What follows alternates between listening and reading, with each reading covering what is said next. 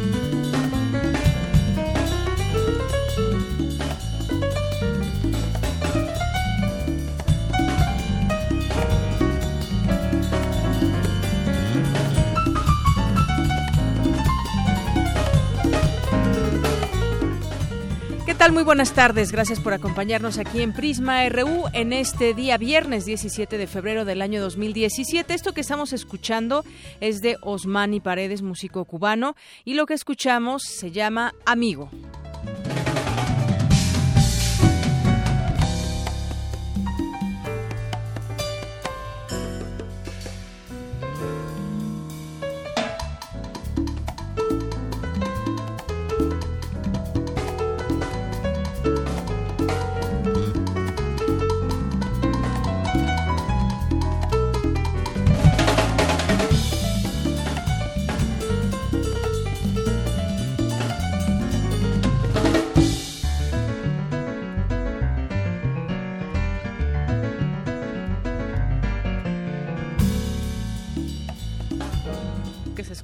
La música.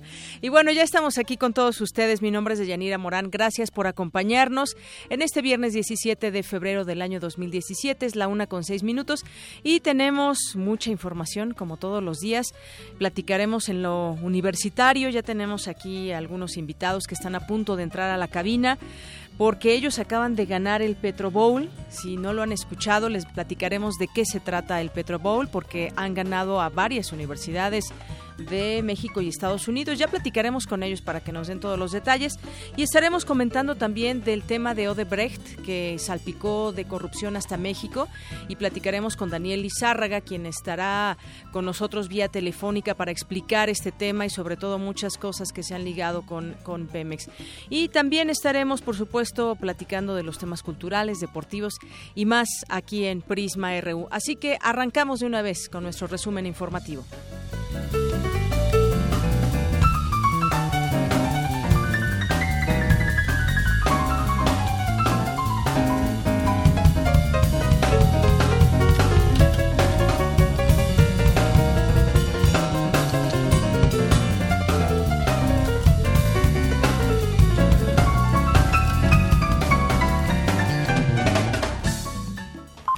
Portada RU.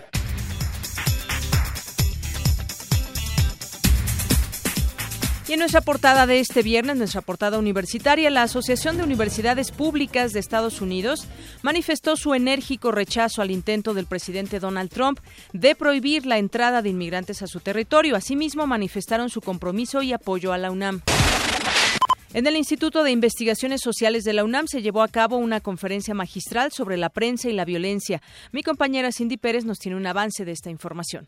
Buenas tardes, Deyanira y auditorio de Prisma RU. En el Instituto de Investigaciones Sociales de la UNAM debatieron la relación que existe entre la prensa, la historia y el Estado mexicano. Los detalles más adelante. Gracias, Cindy. Hoy se llevó a cabo la presentación de la revista universitaria Acta Sociológica. Más adelante mi compañero Jorge Díaz nos tendrá la información. El Laboratorio de Química de Investigaciones y Artefactos Especializados Baylab fue inaugurado ayer en el Museo de las Ciencias, Universum, en el marco de su vigésimo quinto aniversario.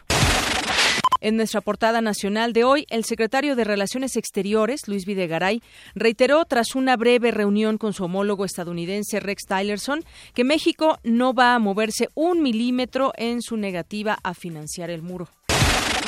A partir de hoy, las representaciones diplomáticas de México podrán emitir actas de nacimiento a personas nacidas en territorio nacional, pero que no fueron registradas en su momento en el país. El próximo lunes, Andrés Manuel López Obrador, presidente de Morena, realizará su segunda gira del año por Estados Unidos. Un total de 24 denuncias penales han sido presentadas desde diciembre de 2016 a la fecha en contra de exfuncionarios del gobierno de Javier Duarte de Ochoa.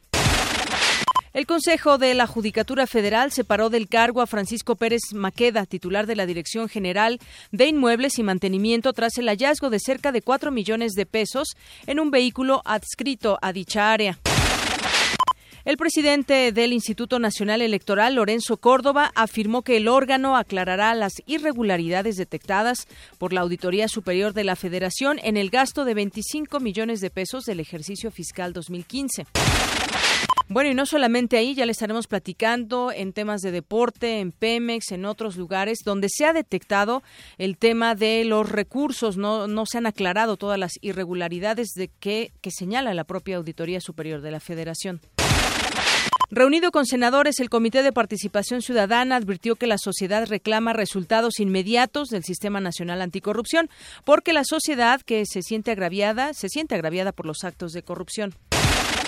La Comisión Nacional de los Derechos Humanos acordó disminuir los salarios de los mandos superiores, los gastos por alimentos y de representación como medida de austeridad, con lo que pretende ahorrar casi 51 millones de pesos.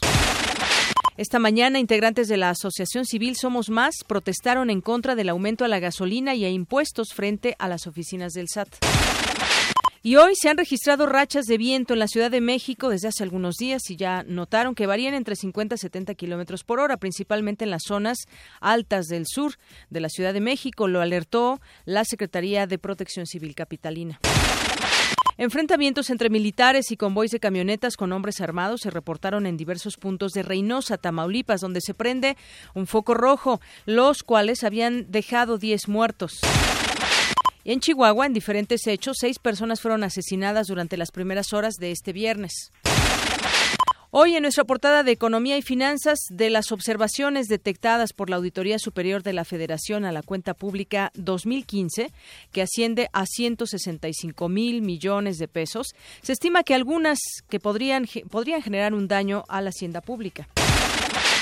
La Auditoría Superior de la Federación recomendó a Pemex cambiar su plan de pensiones. Mi compañero Abraham Menchaca nos tiene un avance de esta información. Adelante, Abraham. Así es, Deyanira, buenas tardes. El órgano fiscalizador advirtió que de seguir con su plan actual de pensiones, Pemex no verá fin a su pasivo laboral hasta el año 2180. Más adelante los detalles. Gracias. Juan Pablo Castañón, presidente del Consejo Coordinador Empresarial, presentó una serie de acciones para fortalecer el crecimiento del país. El sector privado invertirá al menos tres billones y medio de pesos para que quede, no quede duda, tres y medio millones de millones de pesos en inversiones productivas en el país.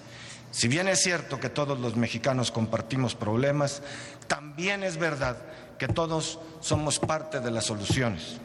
Y los empresarios ponemos el ejemplo. Nos, nos la jugamos por México en más información, la efectividad y éxito del SAT en juicios fiscales bajaron prácticamente cuatro puntos porcentuales al pasar de 55.2% de 2015 a 51% al cierre del año pasado. En nuestra información internacional, el secretario de Estados Unidos, Rex Tillerson, pidió a China actuar por todos los medios para moderar a Corea del Norte después de un nuevo lanzamiento de misil. Samsung Electronics, el principal conglomerado de Corea del Sur, suspenderá la mayoría de sus nuevas inversiones, al menos temporalmente tras el arresto del heredero del grupo Lee Jae-yong este viernes. Agobiado por una millonaria multa que la justicia de Nicaragua le obliga a pagar, el poeta Ernesto Cardenal se declara un perseguido político, pero descarta cualquier forma de negociación o acuerdo. Más información internacional con Eric Morales. ¿Qué tal, Eric? Buenas tardes. Hola, Deyanira. Muy buenas tardes. Hoy hablaremos del Día Sin Migrantes allá en Estados Unidos, donde miles de extranjeros mostraron su rechazo a las políticas migratorias de Donald Trump. Más adelante todos los detalles. Gracias, Eric. Y nos vamos a la cultura con Tamara Quiroz. Tamara, buenas tardes. Deyanira, esta tarde platicaremos de la puesta en escena Radio Shed con María Sandoval. Además, recordaremos el legado cultural de la doctora Teresa del Conde, quien falleció ayer a los 79 años de edad. En un momento la información. Gracias. Y nos vamos a los deportes, un avance con Isaí Morales. ¿Qué tal, Isaí? Buenas ¿Qué tal, Deyanira? Muy buenas tardes y a todos los que nos están viendo por Facebook. Muy buenas tardes. Hoy hablaremos con el coach Raúl Rivera, coordinador del programa de fútbol americano de la UNAM. Además, la Auditoría Superior, Superior de la Federación detectó irregularidades en la Comisión Nacional del Deporte. Más adelante todos los detalles. Gracias, Isaí. Prisma RU.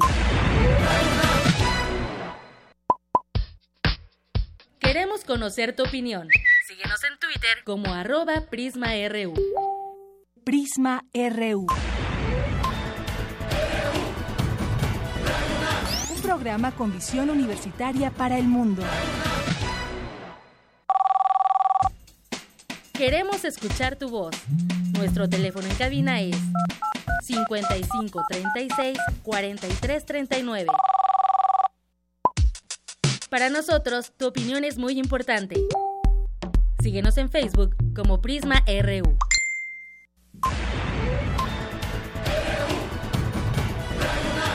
Prisma RU.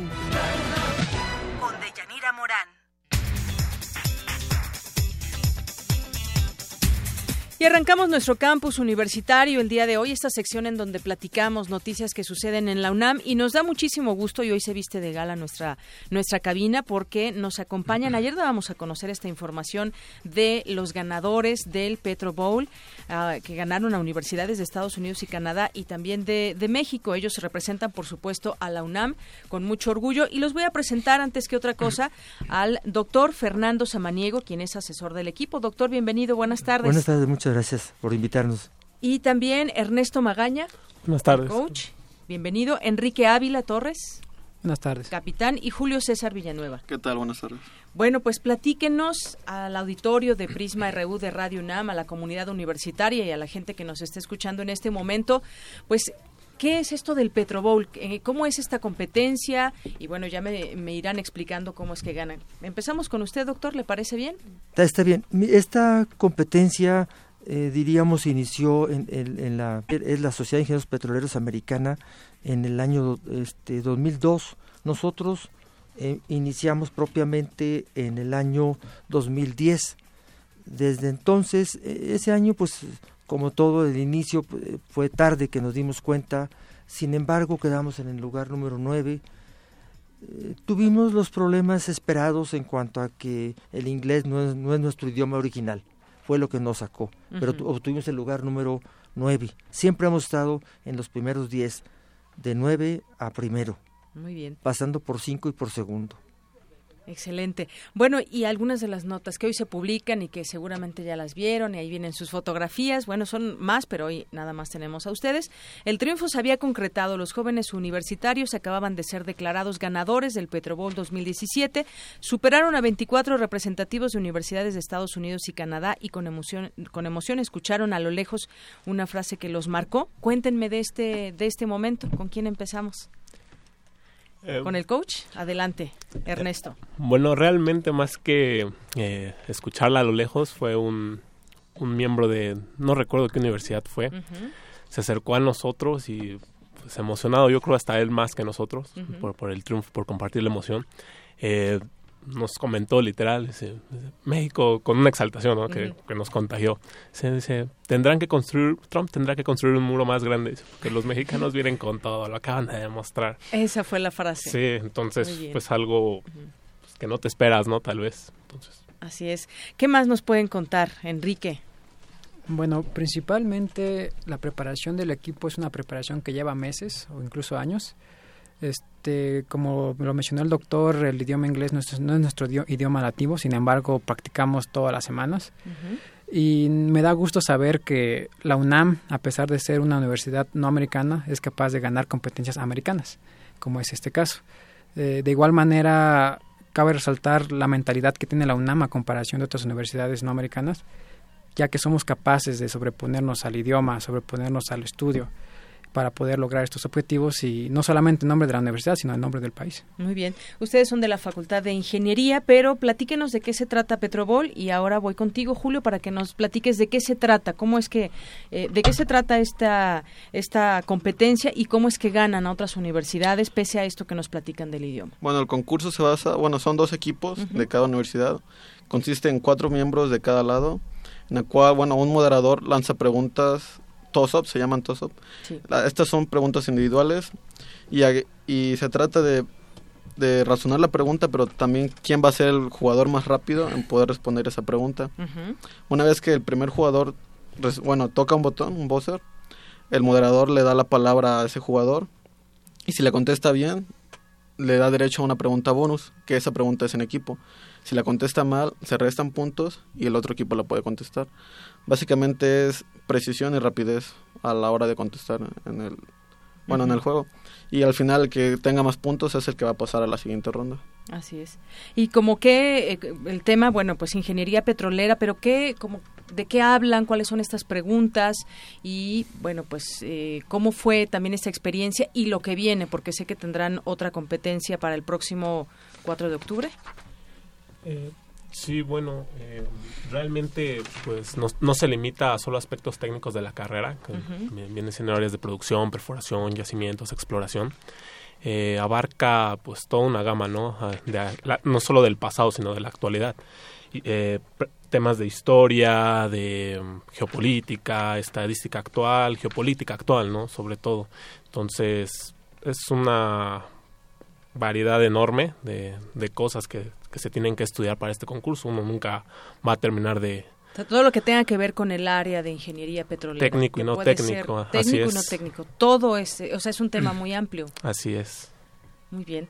Pues doctor, ¿cómo ve a los a los jóvenes? Eh, Tienen un gran futuro. Eh, nosotros, primero quisiera poner en contexto que, que la Sociedad de Ingenieros Petroleros de Estados Unidos tiene, eh, diríamos, más de 300 capítulos estudiantiles. Nosotros somos uno de los de los 330 o algo así. Entonces, cuando decimos 10 hay que mantener ese número en mente, más de 300 estamos en ese grupo porque depende cuál sea la muestra y en este caso es grande. eh, diríamos, ah, pues básicamente es lo importante.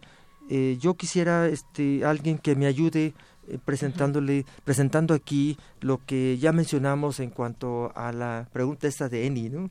¿Quién fue Julio? a ver, platíquenme de ese momento de esa pregunta. Ah, bueno. Ya era... Julio. Bueno, ya estábamos arriba en el marcador, en la final. Y ya, bueno, le comenté a mis compañeros que ya no importaba qué pasara, íbamos a ganar. En, bueno, en esa pregunta. Ya el moderador lanza la pregunta que quién era el CEO de Eni, es una empresa italiana. Y ya contesté, y, bueno, la respuesta fue Claudio Descalzi y fue gracioso porque el moderador dijo, en tono bromeando, ¿cómo es que saben este tipo de cosas? Y fue bueno. ¿Y cómo es que saben ese tipo de cosas? bueno, lo lees y se te queda a veces. se, se, te quedó el nombre. Muy bien pues una gran experiencia y lo que vendrá. ¿Cómo van ahora con su inglés? Ya dado que pues eh, tienen que contestar rápido y bien y, correctamente, gramatical bien las eh, las frases. Doctor. espero que usted sea nuestro conducto ante el CELE para que sea amigable con nosotros y nos ayude. Si nos ayuda, necesitamos un poco más de ayuda, sí. Ajá. Muy bien, y después de, de este triunfo, ¿qué sigue para ustedes? ¿Qué sigue para el equipo? Este, bueno, tenemos una competencia que es ya la competencia a nivel mundial. Esa va a ser el 4 de octubre en San Antonio, Texas. En esta competencia ya participan universidades de Europa, África, Medio Oeste, Asia, Sudamérica y O sea, se abre el panorama. Claro, con, cada con otras universidades. Cada región tiene un qualifier, que en este caso fue Norteamérica, nosotros somos el campeón de Norteamérica, pero igual ahí va a haber un campeón en Europa, va a haber un campeón en África, un campeón en Asia. Y los cinco mejores de cada región van a pasar. Este, en ese mundial nosotros nos vamos a enfrentar a los cinco mejores de todas las regiones. y lo que se espera es ganar el primer lugar, por supuesto. Muy bien. ¿Qué más? Cuéntenos, ¿qué quieren eh, compartir con nosotros. Le ganaron a, 24 representativos de universidades de Estados Unidos. Esto, pues, ¿cómo, ¿cómo los hace sentir representar a la UNAM estar en un lugar tan, tan importante como esta competencia? Yo le quiero comentar que, que, este equipo es especial en el sentido de que eh, a partir de octubre y al día 2 de, de febrero tuvimos que cambiar a tres miembros del equipo, de cinco, tres de cinco, ¿verdad? Entonces, una joven eh, Constanza, es, este, diríamos, está empezando ahorita el, el, sexto semestre, o sea, está a la mitad de la carrera, son diez. Entonces, el, equipo, esperamos, y hay dos jóvenes más de sexto semestre, que, eh, Emiliano fue también con nosotros, como un sexto, para que él observara directamente la competencia y, y, esté listo para lo que sigue. Entonces, el equipo se, consideramos que tiene futuro por la eh, juventud, por la el, semestre en que van estudiando algunos de los integrantes. Y bueno, ser tan, tan duchos en el tema, pues esto ¿Qué, ¿Cómo piensan? ¿Qué beneficios trae para México, para la UNAM? Es un tema que está muy vigente en nuestro país con todo ese tema también de, de, la reforma energética y mucho se debe conocer de cómo es cómo es nuestro país en este sentido, cuál cuál es su eh, su potencial. Ah, bueno, principalmente nos sentimos satisfechos. Eh, la, industria petrolera es una industria muy importante para este país. Eh, que una universidad no americana vaya y gane a ellos, que ellos son, la tecnología petrolera, la mejor tecnología está en Estados Unidos. Nosotros somos una universidad no americana, vamos y les ganamos. Eso quiere decir que nosotros tenemos la capacidad técnica, intelectual, de poder competir con ingenieros o estudiantes de otros países. Entonces, lo que yo espero es que a partir de este momento pues se dé más apoyo, ¿no? Se dé más apoyo a las ingenierías en México, a nosotros los jóvenes y como nosotros hay muchos otros jóvenes que igual pueden ir pueden ir a competir en otras competencias. Así es. Eso es lo que yo yo yo pienso. Muy bien, algo que quieran comentar. Eh, yo nada más para dimensionar lo que es la UNAM aquí dentro del concurso. Eh, sí en 2015, que fue la primera vez, eh, no solo que la UNAM ganó el campeonato mundial, sino que fue la universidad, eh, la primera universidad no americana en conseguir el, el cetro, ¿no? Dentro de todas esta, dentro de todo el mundo. Entonces es algo muy, muy gratificante haber sido en aquel entonces y mantenernos, ¿no? Hasta ahorita que ya han pasado dos años. En aquel año se ganó tanto el regional como el, como el mundial y ahorita en 2017, pues por lo pronto ya obtuvimos el, el regional, la aspiración es nuevamente irnos pues invictos, ¿no? Para conseguir este este logro. Y desde fuera pues se ve competitivo en este tema México, sin duda, pues yo nada más les diría a triunfar, a seguirse preparando y pues son un orgullo para para la UNAM y para México. Muchas gracias, por estar aquí. Gracias. Felicidades y ya seguiremos sus pasos para el 4 de octubre, que tienen ya una competencia, como nos decían, mucho más eh, abierto con otros países y van extendiendo también ese conocimiento a otras partes. Muchas gracias. Muchas gracias. Gracias por estar aquí. Eh, al doctor Fernando Samaniego, asesor del equipo, Ernesto Magaña, que es el coach, Enrique Ávila Torres, capitán, y Julio César Villanueva, que es parte de este equipo. Y bueno, pues muchas gracias por venir. Hasta luego. Muchas gracias. Prisma RU. Para nosotros, tu opinión es muy importante. Síguenos en Facebook como Prisma RU. Queremos escuchar tu voz. Nuestro teléfono en cabina es 55 36 43 39. Prisma RU. Programa con visión universitaria para el mundo.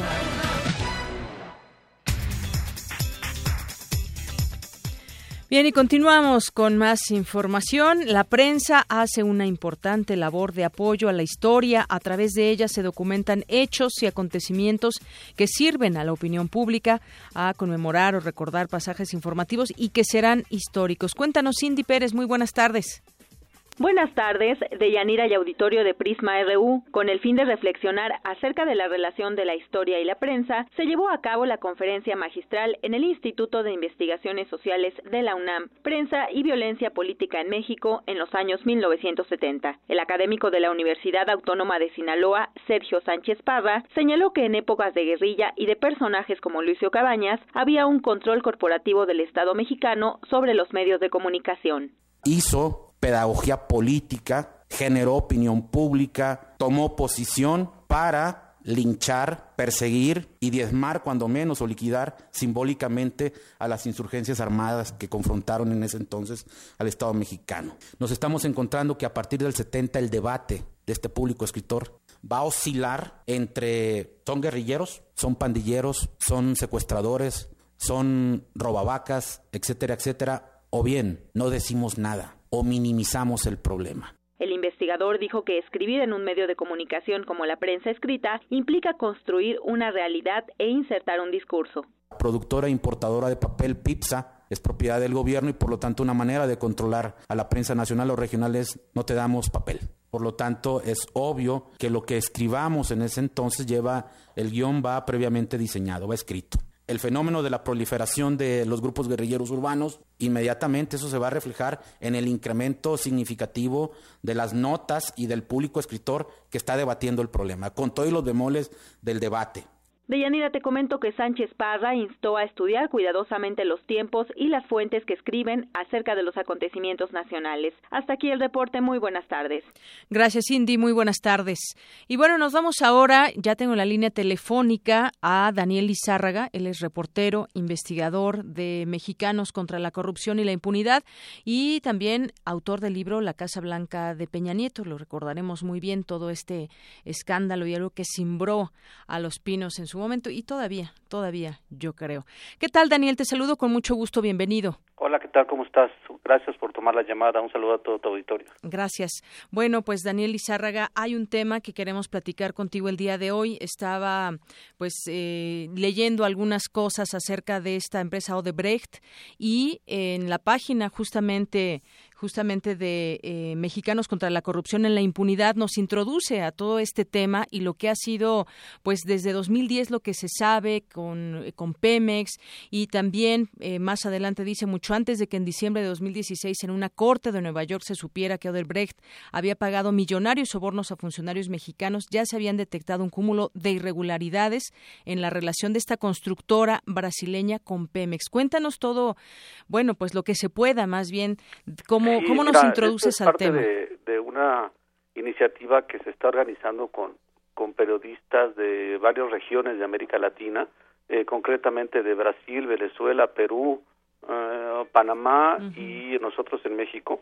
eh, a través de la cual pues nos estamos echando encima la tarea de tratar de averiguar qué pasó con este caso de esta poderosa empresa Odebrecht, porque, bueno, el público y tú sabrán que estamos ante uno de los casos de corrupción más importantes que ha sacudido América Latina en muchísimas décadas.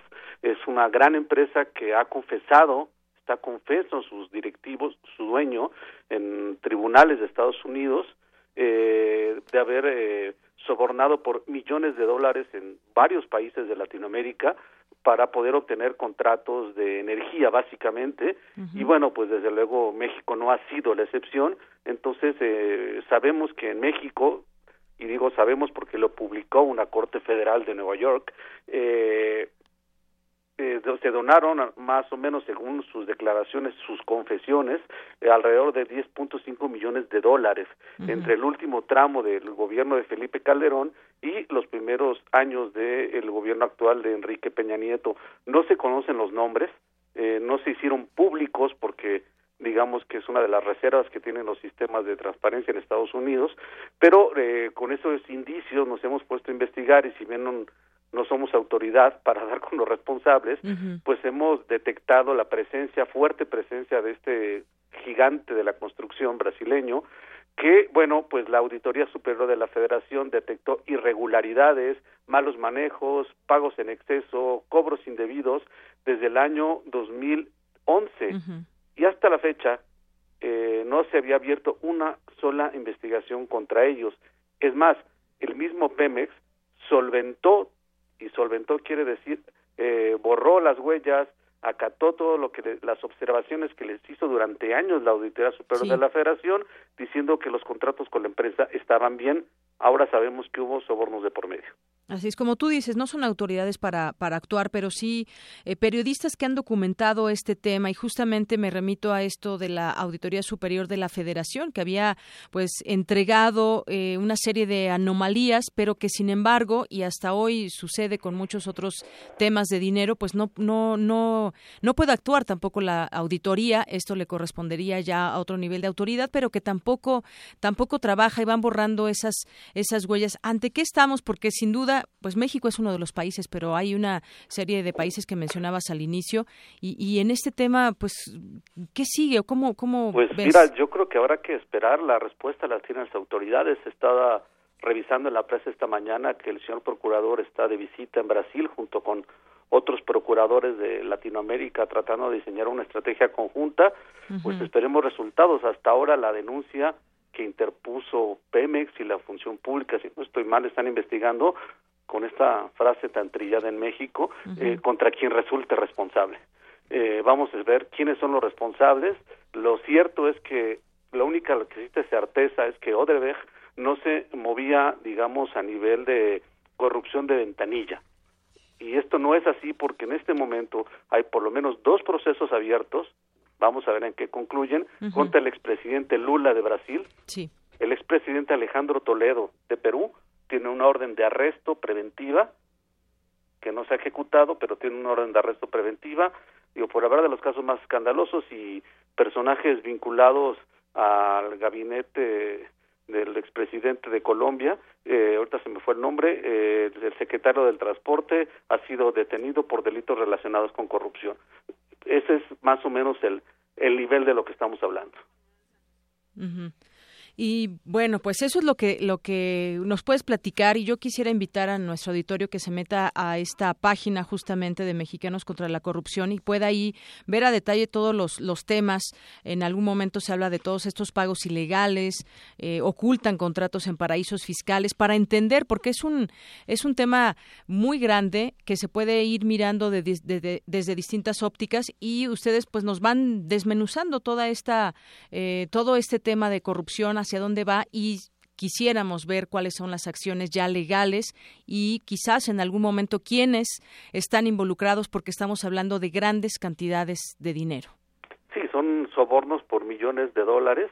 Parecería, y a mí en lo personal se me antoja un poco, digamos, poco el dinero, digamos, porque bueno, 10 millones de dólares es una cifra que la gran mayoría de nosotros vamos a, vamos a ver en nuestra vida, pero quiero decir, 10 millones de dólares se me hace poco para los más de mil millones de dólares que, que Odebrecht manejó en México, pero bueno, eso será parte también de lo que nos tengan que investigar. Eh, la empresa dijo que fue para para un contrato de 38 millones de dólares con Pemex, pero la verdad es que sus inversiones son por muchísimo más dinero que eso. Así es. Y bueno, como bien nos decías hace un momento, el procurador, el procurador ha viajado a Brasil y pues justamente para este caso, quizás a su llegada podamos conocer un poco más de este tema y digo un poco más porque no muchas veces no se transparenta toda esa información y podemos quedarnos solamente con cosas a media y a medias. Eso, es un problema del sistema de transparencia mexicano. Eh, en Brasil, los compañeros reporteros de Brasil han tenido acceso al al expediente. Nosotros hemos tenido acceso a parte de expediente por los compañeros de Brasil y eh, bueno, pues en Estados Unidos fue pública una sentencia que se hizo pública por parte del Departamento de Estado cuando lo negociaron, así funciona en Estados Unidos, con los directivos de Odebrecht que confesaran sus sobornos a cambio de que les redujeran los años de cárcel y la multa y que los dejaran volver a licitar. Eso es un asunto de la justicia de Estados Unidos, pero así funcionan, digamos, de cara a lo que están investigando. Eh, espero que aquí tradicionalmente estas cosas no se hace público absolutamente nada, vamos a ver si por la trascendencia del caso esta vez la PGR toma, toma alguna decisión distinta. Así es, los datos son los que van empujando también a que se conozca más de ello. Y ustedes como una red de periodistas que están en varios en varios países han hecho un, un gran trabajo. Y pues esa comunicación yo creo que ha, ha surgido y ha surgido para bien, para tener justamente este panorama internacional que hay y que desafortunadamente México está también dentro de esta red de corrupción. Así es, vamos a, esperamos, bueno, por nosotros no puedo adelantar mucho, pero por parte de nosotros faltan por lo menos dos o tres partes que una de ellas eh, que ya va a traer nombres será la semana que viene. Muy bien, bueno, pues estaremos ahí eh, viendo, leyendo y analizando esta información. Por lo pronto, pues Daniel Izárraga, muchas gracias por estar con nosotros. Gracias y un saludo a todo tu auditorio. Hasta luego, buenas tardes. Daniel Izárraga, reportero investigador de Mexicanos contra la Corrupción y la Impunidad. Eh, autor del libro La Casa Blanca de Peña Nieto. Y pues sí, yo, yo les recomiendo que se metan a esta página. Aquí viene toda la información a detalle. Eh, a grandes rasgos, él nos explicó ahora todo lo que tiene que ver con Odebrecht y todos esos eh, nexos que hay y el tema de Pemex y cómo la Auditoría Superior de la Federación había hecho en su momento esas observaciones, anomalías, pero pasa lo que desafortunadamente pasa casi siempre. De pronto, pues solventan algunos de estos casos y nos quedamos con que ya todo se olvida, pero no, en este caso, además de que hay mucho dinero de por medio, hay muchas cosas de las cuales, gracias a estas investigaciones periodísticas que merecen más que un aplauso, merecen ser eh, comprendidas y difundidas para que comprendamos también parte de nuestro entorno en este tema de la corrupción y grandes empresas que se ligan a otros países, en este caso también México. Prisma RU. Para nosotros, tu opinión es muy importante. Síguenos en Facebook como Prisma RU. Queremos escuchar tu voz. Nuestro teléfono en cabina es 55 36 43 39. Nacional RU. Bien, y ya que estamos hablando de pronto de, de temas un poco turbios, hoy se se publica que eh, pues la cruzada contra el hambre está en medio del caos, opera de esa manera, así lo dice una nota de la jornada, considerando uno de los programas insignia de la actual administración, la cruzada contra el hambre, opera prácticamente en medio del caos, según se desprende de las diversas observaciones de la Auditoría Superior de la Federación para la cuenta pública 2015. En ese año no se asignaron recursos para la cruzada y solo se reportó el gasto de los programas participantes, aunque la población objetivo fue de 6 millones de personas, no se atendieron a 2.4 millones sin explicar razones y no se fijó una meta de reducción de pobreza alimentaria para ese lapso. De pronto me viene a la mente pues generar todos esos eh, programas, darle a la gente que más lo necesita según sus, sus censos, pero no hay un orden. Al parecer eso está revelando la propia Auditoría Superior de la Federación.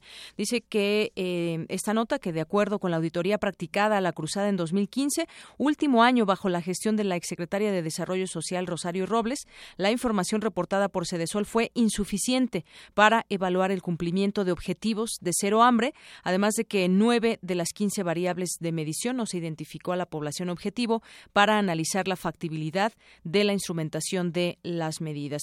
Y detalla más cosas este informe de la Auditoría Superior, como que la Sol reportó la atención de 3.6 millones de personas, 59.5% de los 6 millones que se tienen en el sistema. O sea, no llegó a todos los que debía haber llegado. Y no se sabe la explicación. Otra, eh, otra más, y más adelante platicaremos sobre lo que también ha revelado la Auditoría Superior de la Federación en el tema del deporte, porque ya también en la cuenta pública de 2015 no se acreditaron, no hubo evidencia documental de al menos 1.051 millones de pesos. Estamos hablando de cantidades estratosféricas. En el caso también de Pemex, ya le contaremos más adelante sobre estas irregularidades que hay en 60% de las instalaciones que eran inservibles y deberían ser cambiadas, pero ya le platicaremos más adelante en una nota de mi compañero Abraham Menchaca. Pero por lo pronto, también en otras cosas, y seguimos con esta ruta de pronto del, del dinero, hayan cuatro millones de pesos en vehículo oficial eh, del Consejo de la Judicatura Federal que informó que separó ya del cargo a cinco funcionarios por su presunta implicación en el hallazgo de cuatro millones de pesos en un vehículo de la Dirección General de Inmuebles y Mantenimiento. A través de un comunicado se dio a conocer esta información y señaló que el pasado viernes se tuvo conocimiento de una denuncia anónima sobre la presencia en uno de sus edificios administrativos de un vehículo utilitario adjudicado a la Dirección General de Inmuebles y Mantenimiento, en cuya cajuela se encontraba una cantidad indeterminada en ese momento de dinero y se, sabe que son cuatro millones de pesos. ¿Qué hacían en esa cajuela? Bueno, pues ya esperamos que la investigación nos lleve a conocer el destino de este dinero, pero sobre todo cómo llegó ahí y quién lo, eh, o cómo está este tema ahí en, la, el Consejo de la Judicatura Federal. Bueno, le decía yo de este tema de Pemex y la Auditoría Superior de, de la Federación. Ya tenemos esta nota con mi compañero Abraham Menchaca. Adelante, Abraham. ¿Qué tal, Deyanira? Buenas tardes. En enero de 2014, Pemex anunció que compraría la empresa Agronitrogenados para dar un primer paso a la estrategia de reactivar la producción de fertilizantes en el país. Este año, la Auditoría Superior de la Federación determinó que la compra de la planta se hizo a un costo inicial de 275 millones de dólares, pero se elevó a 700 millones, porque más de la mitad de la planta no servía entre las irregularidades detectadas destaca que 60% de las instalaciones eran inservibles y deberían ser cambiadas. Además, se encontraron deficiencias en el proceso de evaluación de las propuestas, falta de control de presupuesto y de los tiempos estipulados en el contrato de rehabilitación. Para el doctor José Nabor Cruz, académico del Instituto de Investigaciones Económicas del UNAM, Pemex no debe invertir en ramos que no son productivos en el procesamiento energético. Muchas veces el gasto destinado anualmente a Pemex se va a gasto corriente y no a inversiones productivas. Desafortunadamente tenemos que, no, no en los cinco, sino en la última década, Pemex eh, ha tenido desafortunadamente una caída en términos porcentuales de la inversión que ha tenido que realizar. Nueva inversión y gasto para cubrir eh, la depreciación de su maquinaria, de sus herramientas. Entonces tenemos un escenario donde Pemex no ha reinvertido, que en este momento tan importante con el costo de las gasolinas, pues no se ha podido aumentar los volúmenes de producción de los energéticos que producía y desafortunadamente se han ido a otro tipo de rubros, a otro tipo de gastos en subsectores de la compañía que evidentemente no son no generan las ganancias adecuadas. De por otra parte, la Auditoría Superior de la Federación recomendó a Pemex cambiar su plan de pensiones a un esquema de cuentas individuales, ya que su pasivo laboral asciende a 1.5 billones de pesos. La compañía pues es muy ajeno a la realidad del país, situaciones con un sindicato que privilegia en muchos de los casos una pronta jubilación y en ese sentido se va haciendo un pasivo de pensiones de un volumen mucho mayor finalmente también en este esquema donde la Auditoría Superior de la Federación con un cierto rezago va evaluando y analizando los esquemas de gasto gubernamental, es también un tema de discusión que se detectan anomalías, pero en la mayoría de los casos los responsables sufren un castigo o alguna penalización. Desafortunadamente no se tienen los mecanismos de vigilancia para que, eh, insisto, el gasto federal pues se pueda ejercer de manera adecuada. El órgano fiscalizador advirtió que de seguir con su plan actual de pensiones, Pemex no verá fin a su pasivo laboral hasta el año 2180. De llenar la información que tengo. Buenas tardes. Gracias, Abraham. Año 2180.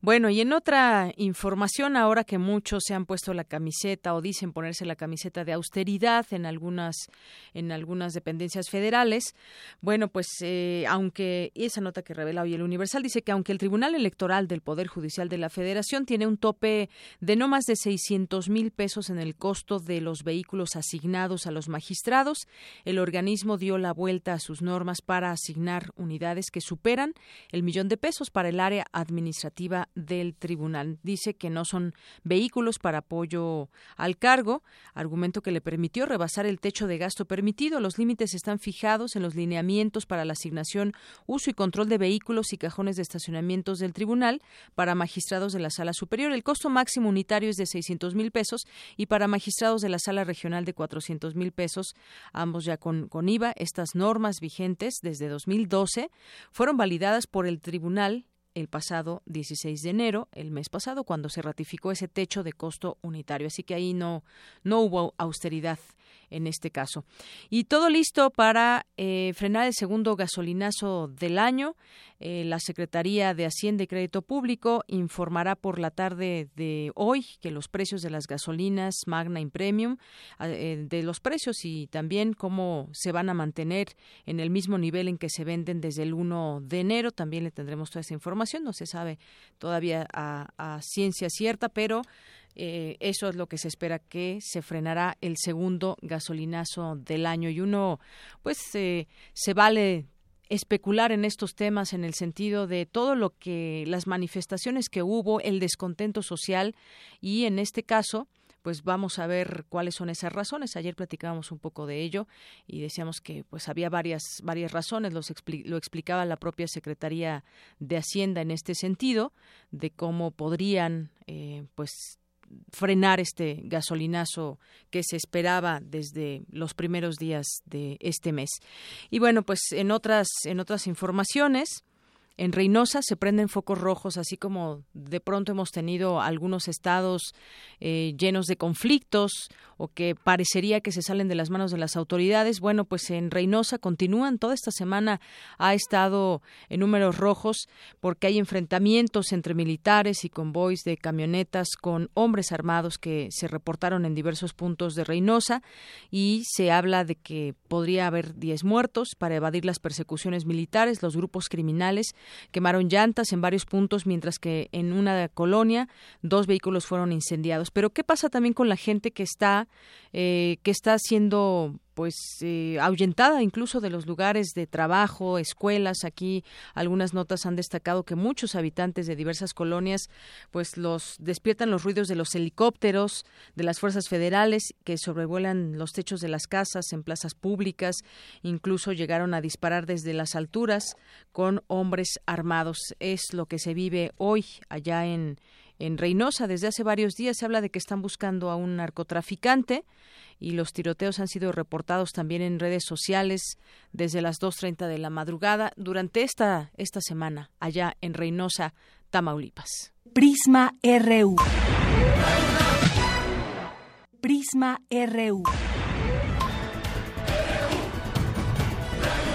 Un programa con visión universitaria para el mundo. Para nosotros, tu opinión es muy importante. Síguenos en Facebook como Prisma RU. Queremos escuchar tu voz. Nuestro teléfono en cabina es 55 36 43 39. Arte y cultura.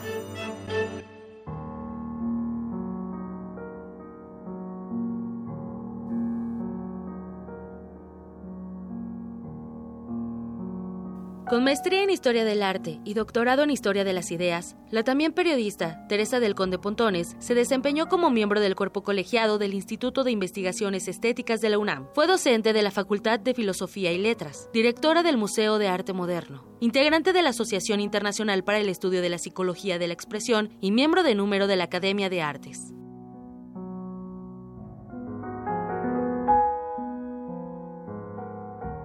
Por su destacada labor en la investigación, la crítica, la docencia y las letras, recibió diversos reconocimientos como la Medalla de Oro de Bellas Artes, la beca Guggenheim Memorial Foundation, el Premio Nacional de Crítica de Arte Luis Cardosa y Aragón, el Premio UNAM 2010 y el Sor Juana Inés de la Cruz por su sobresaliente contribución al cumplimiento de los altos fines universitarios. Autora de 16 libros y coautora de 40, entre sus obras destacan Frida Kahlo, La pintora y el mito, Un pintor mexicano y su tiempo, La ruptura, Las escaleras de Tamayo y Derroteros, Manuel Felgueres. Lamentablemente, la doctora Teresa del Conde falleció ayer a los 79 años de edad a causa de un infarto cerebral. Sus familiares y amigos la despedirán en una funeraria ubicada en la colonia San Jerónimo de la Ciudad de México.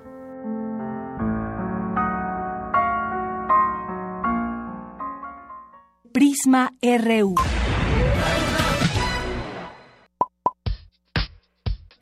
Conocer tu opinión.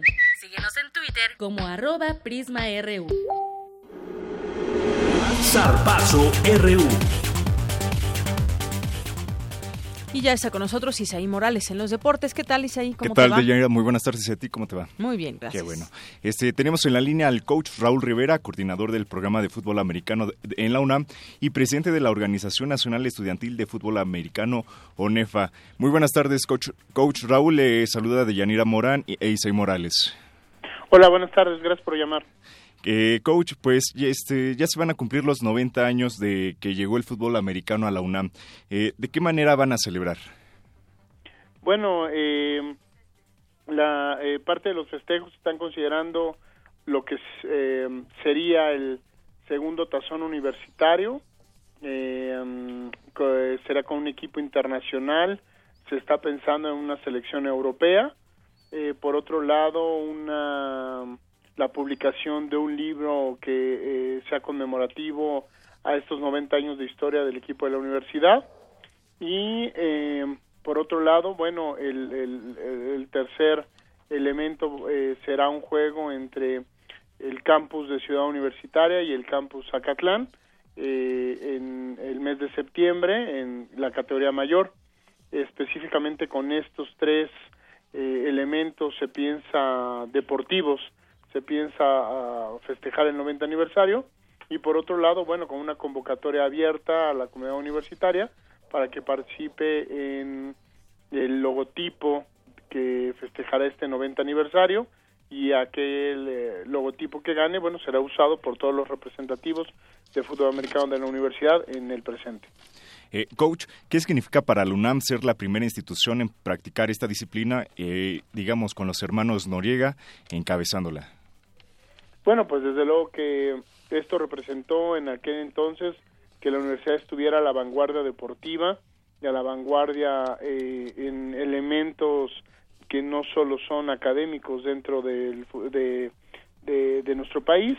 Y esto, bueno, pues se sigue dando, somos el equipo más antiguo, somos el equipo de mayor tradición dentro del, del deporte de las tacleadas, somos el equipo también con más campeonatos nacionales, con 36, en fin, pues la realidad es que eh, eh, dentro de nuestro deporte, bueno, pues cooperando para eh, la la, eh, la, la, gran eh, lo, grande que representa la Universidad Nacional con con esta parte de ser los líderes no solo en la academia no solo en la cultura sino también en el tema deportivo. Y ya hablando en la actualidad cómo vio el desempeño de los Pumas en la temporada pasada bueno pues yo considero que eh, termina siendo una buena temporada porque se aspira a, al campeonato nacional, se llegó al, al playoff, creo que el equipo en los playoffs jugó bastante bien y al final, bueno, pues se tuvo eh, un buen desempeño en, en, el partido por el campeonato nacional. Desafortunadamente no se pudo ganar, sin embargo, eh, pues bueno, fue, fue creo que agradable ver a un equipo que representó de esa manera a la Universidad Nacional. Oiga, coach Rivera, eh, yo le preguntaría, pues mirar atrás después de todos estos 90 años es ya un momento histórico, podemos decir una página importante de la historia dentro del fútbol americano, eh, dentro de la UNAM y bueno, en ese sentido, pues eh, ¿qué, cómo podemos mirar hacia el futuro en este en esta práctica del fútbol americano.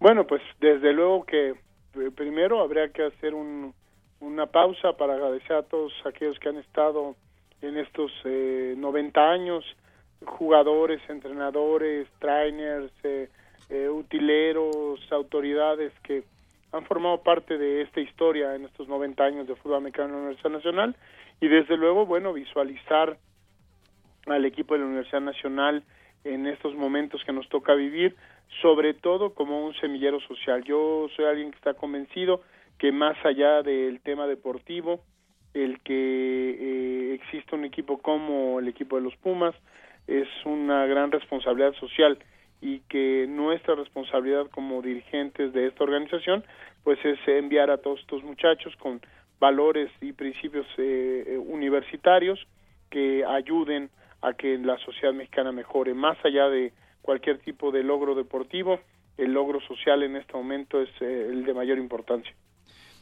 Coach, y cambiando un poquito de tema, ¿cómo ve la competencia en la Liga Mayor ahora con la incorporación de cuatro nuevos equipos? Bueno, pues es eh, una, un crecimiento que no se había dado desde que la liga eh, nació, nació con seis equipos y posteriormente se fueron eh, integrando equipos, pero un año se integraba uno, máximo dos, en fin, este año se integran cuatro nuevas organizaciones, eso hace crecer a UNEFA a 22 equipos en categoría mayor eh, y esto nos llena de, pues obviamente de orgullo, eh, sobre todo porque el día de hoy la dirigencia de la liga eh, la tiene y la responsabilidad de esta dirigencia la tiene la Universidad Nacional y mm, desde luego que para nosotros como Pumas llevar a buen término los trabajos de ONEFA es algo muy importante.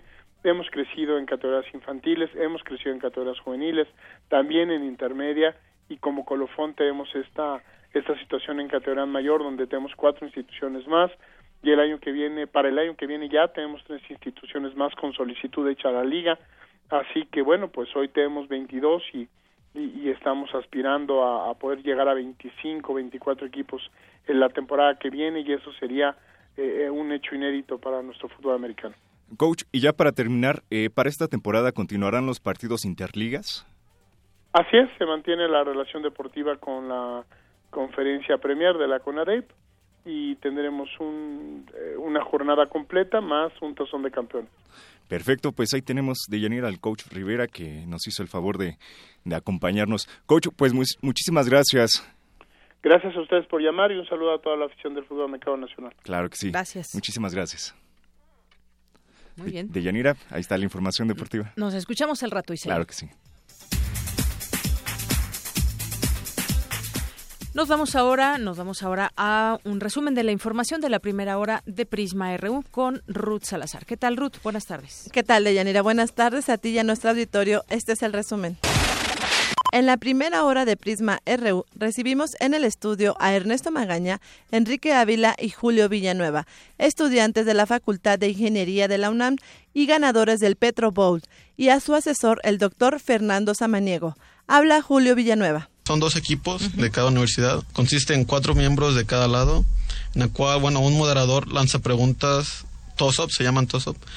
estas son preguntas individuales y, y se trata de, de, razonar la pregunta, pero también quién va a ser el jugador más rápido en poder responder esa pregunta. Una vez que el primer jugador, bueno, toca un botón, un buzzer, el moderador le da la palabra a ese jugador y si le contesta bien, le da derecho a una pregunta bonus, que esa pregunta es en equipo. Si la contesta mal, se restan puntos y el otro equipo la puede contestar. Básicamente es precisión y rapidez a la hora de contestar en el bueno, en el juego. Y al final el que tenga más puntos es el que va a pasar a la siguiente ronda. En otro tema, el periodista de Mexicanos contra la Corrupción y la Impunidad, Daniel Izárraga, habló sobre la investigación que reveló que funcionarios de Pemex recibieron sobornos del conglomerado brasileño Oderbrecht Sabemos que en México, y digo sabemos porque lo publicó una Corte Federal de Nueva York, se donaron más o menos, según sus declaraciones, sus confesiones, eh, alrededor de 10.5 millones de dólares entre el último tramo del gobierno de Felipe Calderón y los primeros años del gobierno actual de Enrique Peña Nieto. Pues hemos detectado la presencia, fuerte presencia de este gigante de la construcción brasileño que, bueno, pues la Auditoría Superior de la Federación detectó irregularidades, malos manejos, pagos en exceso, cobros indebidos desde el año 2011 y hasta la fecha eh, no se había abierto una sola investigación contra ellos. Quédense con nosotros. En la segunda hora de Prisma RU, para la sección de cantera, mis compañeros Virginia Sánchez y Antonio Quijano entrevistaron a Eric Navarro, estudiante de la Facultad de Ciencias, quien fue ganador de la medalla de oro en la Olimpiada Iberoamericana en Brasil 2016. Hasta aquí el resumen de Yanira. Más adelante te presentaré una nota sobre si habrá o no un, un segundo gasolinazo. Gracias, Ruth y nosotros nos vamos a una pausa. Regresamos con más información aquí en Prisma RU de Radio UNAM. Queremos conocer tu opinión. Síguenos en Twitter como arroba PrismaRU. Prisma RU. Un programa con visión universitaria para el mundo. Permanece en tu asiento, porque esta es Tercera Llamada. Gran final del Festival Internacional de Teatro Universitario, vigésimo cuarta edición. del 11 al 19 de febrero en diversos recintos del Centro Cultural Universitario. Países invitados, Argentina, Brasil, Canadá, Estados Unidos y Francia. Habrá talleres y conferencias. La entrada es libre. Más información en www.teatro.unam.mx. Invita a la Coordinación de Difusión Cultural. Siempre hemos tenido que luchar. Dejamos nuestra huella en la historia. Y he aquí todo lo que hemos logrado. Le dimos voto a nuestra voz y esto es nuestro derecho. Rompemos los estereotipos. Conquistamos la cima del mundo. Tenemos las herramientas para alcanzar nuestros sueños. El protocolo para atender la violencia política contra las mujeres defiende nuestros derechos políticos, nuestro derecho a hacer historia. Instituto Nacional Electoral, INE. Ballets de todos los tiempos. Música medieval, barroca, moderna. Los sonidos que hacen mover al cuerpo en un solo programa. Diáspora de la danza, lunes a viernes a las 6.40 de la mañana y su retransmisión a las 3 de la tarde. Por el 96.1 de FM. Radio UNAM. La Secretaría de Cultura presenta Stanley Kubrick, la exposición. Más de 900 piezas entre fotografías, objetos personales, guiones y vestuarios originales que revelan aspectos del proceso creativo del cineasta, así como sus aportaciones al séptimo arte. Además, una retrospectiva integrada por todas las películas de este icónico director de cine, a partir del primero de diciembre en la Galería de la Cineteca Nacional, Avenida México, Coyoacán 389, Colonia Joco, Ciudad de México. Secretaría de Cultura, Gobierno de la República. Con letras y palabras surcamos el espacio y el tiempo. Parvadas de papel. En la 38 Feria Internacional del Libro del Palacio de Minería. Escúchanos en vivo del 23 de febrero al 6 de marzo, de 4 a 6 de la tarde, a través del 96.1 de FM. Radio UNAM. Prisma RU. Un programa con visión universitaria para el mundo. Queremos conocer tu opinión. Síguenos en Twitter como arroba PrismaRU. Y es momento de mandar saludos a quienes nos, es- nos escuchan a través de internet y que nos mandan mensajes a través de redes sociales. Saludos a Daniel Francisco, a Juan Antonio, a Verónica Palafox, a Londra Márquez, a Galán de Barrio y a los que siempre son muy participativos. Eh, en primer lugar, Ike Tecuani, Francisco Flores, Rosa Hamdan y Flaco García. Y nuestros nuevos seguidores, algunos Ruby, Ruby Pim- Pimentel, Paola Hernández, Susana Noguera, gracias por seguirnos y no se olviden de opinar con nosotros acerca de los temas que aquí vayamos exponiendo. Para nosotros, tu opinión es muy importante. Síguenos en Facebook como Prisma RU. Dos con cinco minutos. El suceso que desencadenó la suscripción del Tratado de Tlatelolco fue la llamada crisis de los misiles de octubre de 1962, ya medio siglo de ello. Cuéntanos, Virginia Sánchez, en esta información. Adelante. Buenas tardes, Deyanira y auditorio de Prisma RU. El 14 de febrero de 1967 quedó establecida como una fecha muy significativa para la paz, ya que ese día, en las instalaciones de la Secretaría de Relaciones Exteriores, que en ese entonces se encontraban frente a la Plaza de las Tres Culturas, se firmó el Tratado para la Proscripción de Armas Nucleares en América Latina y el Caribe, conocido como Tratado de Tlatelolco. Para conmemorar el histórico acontecimiento, la Facultad de Ciencias Políticas y Sociales de la UNAM organizó el conversatorio Sobrevivientes y actores de la guerra nuclear a 50 años del Tratado de Tlatelolco. Habla Sandra Canetti Zabaleta Hernández, académica del Centro de Relaciones Internacionales de dicha facultad y moderadora del evento. El Tratado de Tlatelolco, como se le conoce comúnmente, fue un aporte significativo para la paz y la seguridad regional y mundial, pues entre sus conquistas más importantes se encuentra la constitución de otras zonas libres de armas nucleares, cuatro en total. La primera se estableció en el Pacífico Sur en 1985 a través del Tratado de Rarotonga, en el sudeste asiático en 1995, en África a través del Tratado de Pelindaba un año después y en el 2006 en Asia Central. Al día de hoy y como resultado del Tratado de Tlatelolco hay cinco zonas libres de armas nucleares en todo el mundo que engloban a más de 110 estados de todo el planeta. En el conversatorio participaron Kathleen Sullivan, activista pro desarme, quien hizo interactuar a los asistentes para reflexionar sobre el impacto que tienen las armas nucleares en la humanidad y, por lo tanto, la importancia de trabajar en conjunto por la vida y la paz. Asimismo, se contó con la emotiva presencia y testimonio de Yasuaki Yamashita, sobreviviente del ataque nuclear a Nagasaki el 9 de agosto de 1945, al final de la Segunda Guerra Mundial.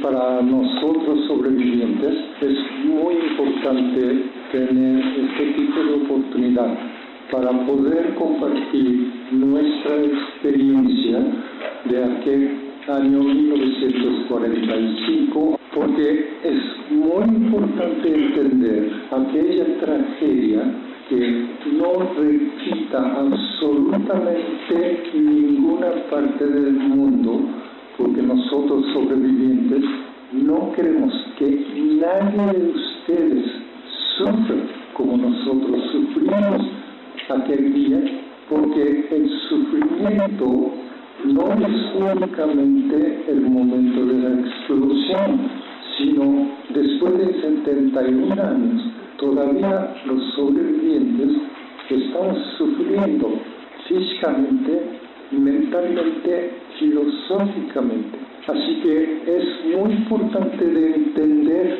esta tragedia para que no se repita.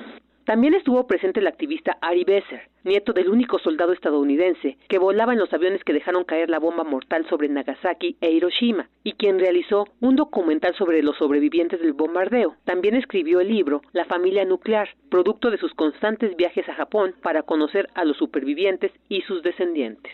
Hasta aquí la información. Muy buenas tardes. Gracias, Vicky. Muy buenas tardes.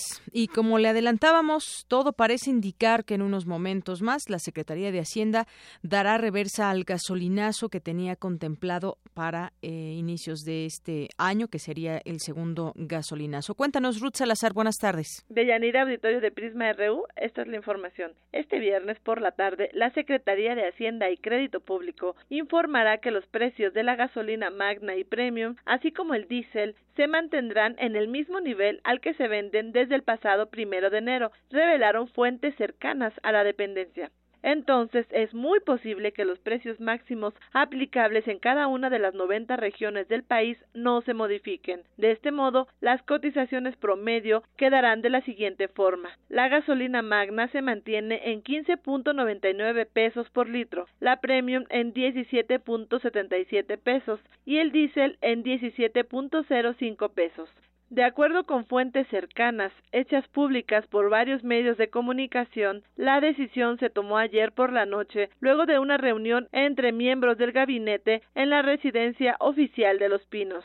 Esta es la segunda ocasión en el año en que la dependencia decide congelar los precios de los combustibles. La primera fue el pasado 3 de febrero, fecha en que debió anunciarse el ajuste de las cotizaciones de los combustibles, pero la dependencia decidió mantener los precios hasta hoy, 17 de febrero. Hace dos semanas, la Secretaría de Hacienda dio a conocer que la medida fue consistente con el proceso de flexibilización en el mercado de los combustibles, así como que las medidas de austeridad anunciadas por el gobierno, así como la evolución reciente del tipo de cambio y del precio internacional de las gasolinas, crearon las condiciones para mantener sin cambios los precios máximos. Sin embargo, diversos especialistas consideran que más bien fue motivada para evitar un incremento de la protesta social, como el doctor Fabio Barbosa Cano del Instituto de Investigaciones Económicas de la UNAM. El mercado de los combustibles, que es un asunto de orden eh, económico que tiene que ver con los problemas de la oferta y la demanda, ahora se ha trasladado al ámbito político. Ahora es una decisión puramente política. Depende de que en la situación actual de nuestro país, la inconformidad acumulada durante varios decenios y especialmente agudizada en el actual, muy grave, se ha intensificado. Si tuviéramos una respuesta como toda la sociedad espera negativa, Barbosa Cano agregó que es con ahorros en el gasto público como deben realizarse los ajustes al presupuesto y no castigando la economía de la ciudadanía. Es la presión social porque para todo mundo es claro que los ajustes al presupuesto deben de venir por una racionalización del gasto. Es el gobierno quien, tiene que recortar eh, gastos suntuarios, eh, salarios excesivos al Poder Judicial, salarios excesivos a un aparato electoral inútil eh, para la el cambio democrático este y no seguir castigando el bolsillo de los ciudadanos. De acuerdo con el calendario que se estableció en el diario oficial de la Federación, los precios de los combustibles iban a comenzar a variar diariamente a partir de mañana, aunque la determinación de su importe iba a ser controlado por la Secretaría de Hacienda. El proceso de liberalización de los precios de la gasolina, es decir, que la oferta y la demanda fijen la cotización del combustible al público, comienza a partir del 30 de marzo en Baja California y Sonora. En ambas entidades el gobierno va a dejar de administrar el precio que ahora será fijado por el mercado. Hasta aquí la información que te tengo de Yanira. Buenas tardes. Gracias Ruth, muy buenas tardes. Bueno, ahí la, la explicación de todo este tema. Ya eh, confirmaremos por la tarde este anuncio.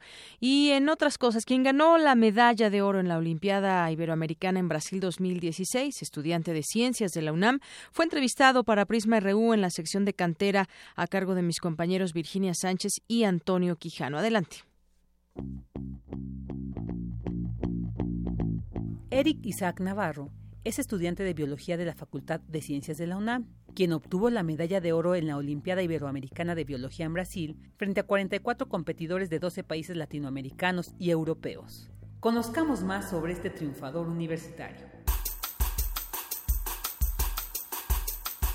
Yo nací en la Ciudad de México el 22 de junio de 1998 Realmente en mi infancia me dediqué como a jugar mucho con todos mis amigos, ¿no? En la primaria pues recuerdo que iba a casa de, de mis otros amigos o ellos iban a mi casa, entonces pues me acuerdo como más que nada jugando con los demás. Pues de todo, atrapadas, escondidillas, a veces videojuegos. Mi inquietud por la biología realmente no, no fue como tanto a esa área específicamente. O sea, siempre fui muy curioso, pues me llamaba la atención muchas áreas, ¿no? Este, la química, la física, o sea, más que nada fenómenos naturales, ¿no? De por qué pues sucedían las cosas, ¿no? Entonces, pues desde chiquito siempre he sido como muy, muy preguntón y muy curioso.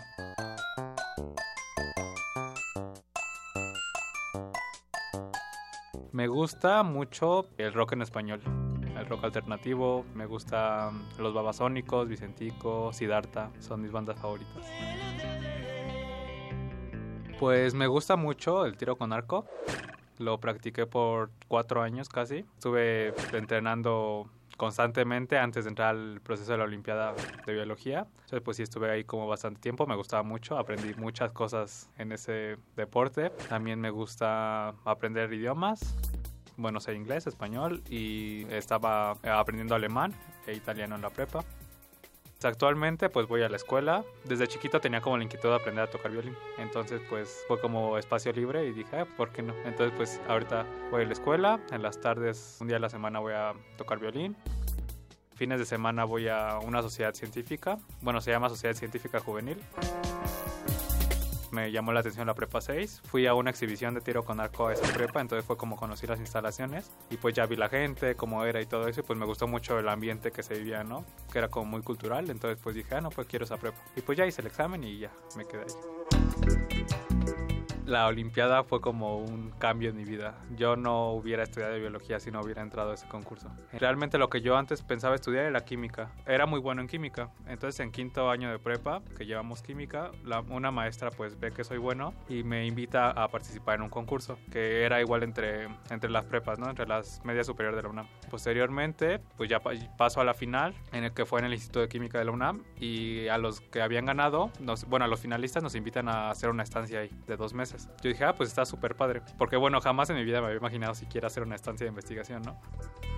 me metí a la de química y también pasé, pasé la etapa para la nacional y fui a los entrenamientos, pero al mismo tiempo también pasé la de biología. Pues ya llevando los dos entrenamientos como al mismo tiempo, pues ya me di cuenta que realmente lo que me gustaba mucho más era la biología. Curiosamente, eh, un examen muy importante para ya ir a la nacional de química se me empalmó cuando era la de biología, la nacional que era en Veracruz. Entonces pues yo ya llevaba estudiando mucho para la de biología y pues no para la de química. desde la nacional, o sea, yo tampoco sabía que existían Olimpiadas Iberoamericanas de, de, de nada, ¿no?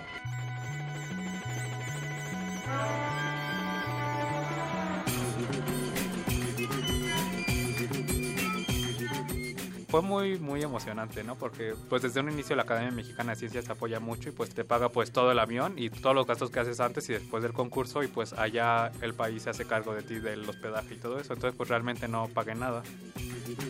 Lo que más me llevo de esa Olimpiada no es tanto la medalla de oro, sino realmente la convivencia, el intercambio de cultura, los amigos que haces es de verdad padrísimo, ¿no? Y pues también algo muy, muy, muy padre fue que como, como Brasil estaba teniendo problemas económicos en ese momento por los Juegos Olímpicos, no tenían dónde hacer la cena de, clausura. Entonces pues extendieron la, la invitación a las embajadas y quien aceptó fue México porque precisamente fue el 16 de septiembre.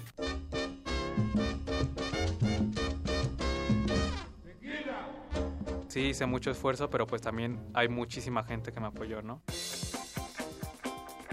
Pues desde el principio, mis compañeros de la delegación que fueron conmigo a la Olimpiada, a la delegada de la Ciudad de México, que se llama Beatriz, que trabaja en la Facultad de Ciencias, que me organizó, que me arregló muchas, muchas asesorías extra, a los maestros que me aceptaron pues como oyente en la facultad, a, mi, a un maestro que se llama Esteban de, de, la prepa que me ayudó con todo el papeleo y con muchas, bueno, ayudarme a liberar carga de, de materias. Obviamente a toda mi familia, a mis papás, mi hermano que me apoyaron mucho y pues también a mis amigos, ¿no? Entonces pues también me ayudaron mucho como a tener esa paz mental que necesitaba durante el proceso.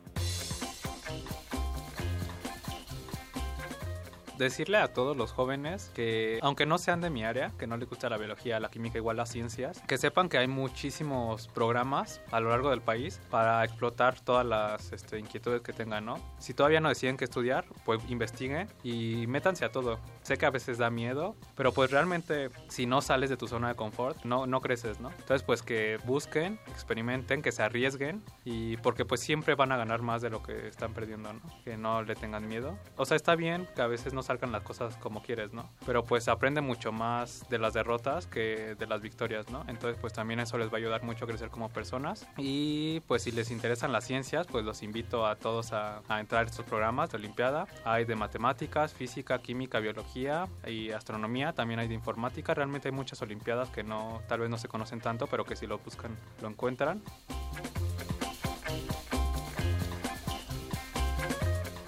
Para Radio UNAM, Virginia Sánchez y Antonio Quijano. Bien, pues esa fue la cantera de este día. Y nos vamos ahora con el Vox Populi. Nos vamos con nuestro Vox Populi. El día de hoy, justamente también con respecto a las movilizaciones que se vivieron el día de ayer allá en los Estados Unidos, que le platicábamos un día sin inmigrantes, cómo habría estado todo esto. Hubo al, al, margen también de toda esta protesta, hubo también manifestaciones en las calles. Pero ¿qué fue, qué es lo que opina la gente de las movilizaciones de un día sin inmigrantes en Estados Unidos? Esto fue lo que respondieron a los micrófonos de Prisma RU.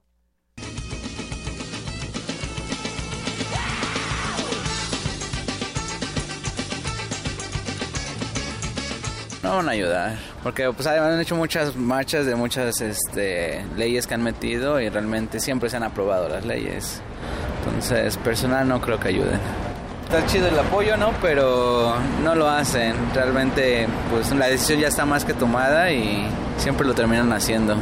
Yo realmente pienso que pues la forma de que se expresan cada quien pues es, es muy buena, pero pues ahora sí como no veo las intenciones de que haga ningún clase de cambio, la verdad.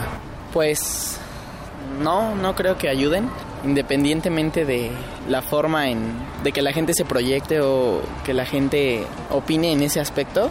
Yo creo que es algo que no que no va a cambiar, independientemente de lo que hagan o de lo que digan o de las marchas que hagan o del apoyo que se le pueda brindar, el resultado va a ser el mismo.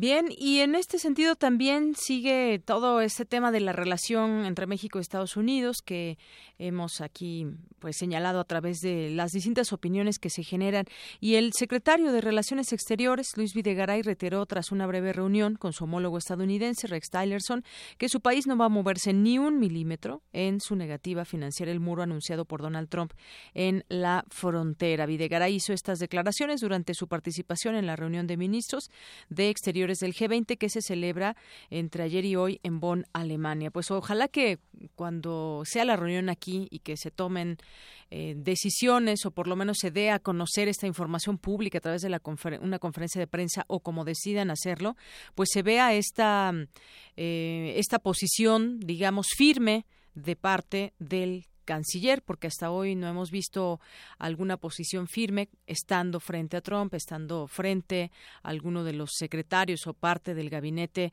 de Donald Trump. Así que, pues eso sucedió allá en Bonn, Alemania. Sabemos que habrá una próxima visita aquí el el siguiente 23 de febrero, si no mal recuerdo. Así que nos vamos ahora ya a la información internacional. Prisma RU. Para nosotros, tu opinión es muy importante. Síguenos en Facebook como Prisma RU. Queremos escuchar tu voz. Nuestro teléfono en cabina es 55 36 43 39. Queremos conocer tu opinión. Síguenos en Twitter como arroba PrismaRU. Global RU. Y nos vamos ahora con Eric Morales, ya está aquí en cabina. ¿Qué tal, Eric? Buenas tardes. ¿Cómo estás, Doyanera? Muy bien, gracias. Qué bueno, me da mucho gusto. Vamos a iniciar nuestra sección de este viernes 17 de febrero con información de los cinco continentes. Vamos con nuestras breves internacionales.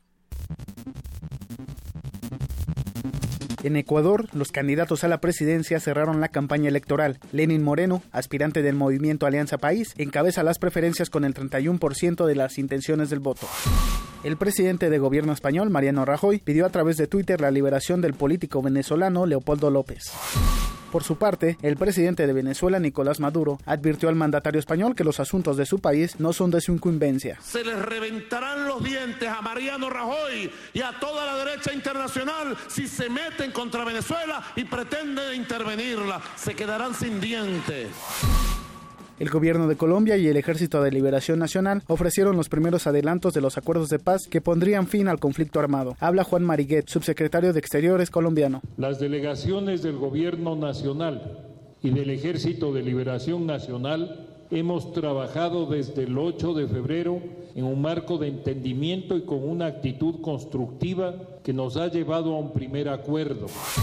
El heredero del grupo surcoreano Samsung, Lee Jae-yong, fue detenido este viernes tras ser acusado de donar 40 millones de dólares en soborno a la administración de la presidenta destituida de Corea del Sur, Park Geun-hye.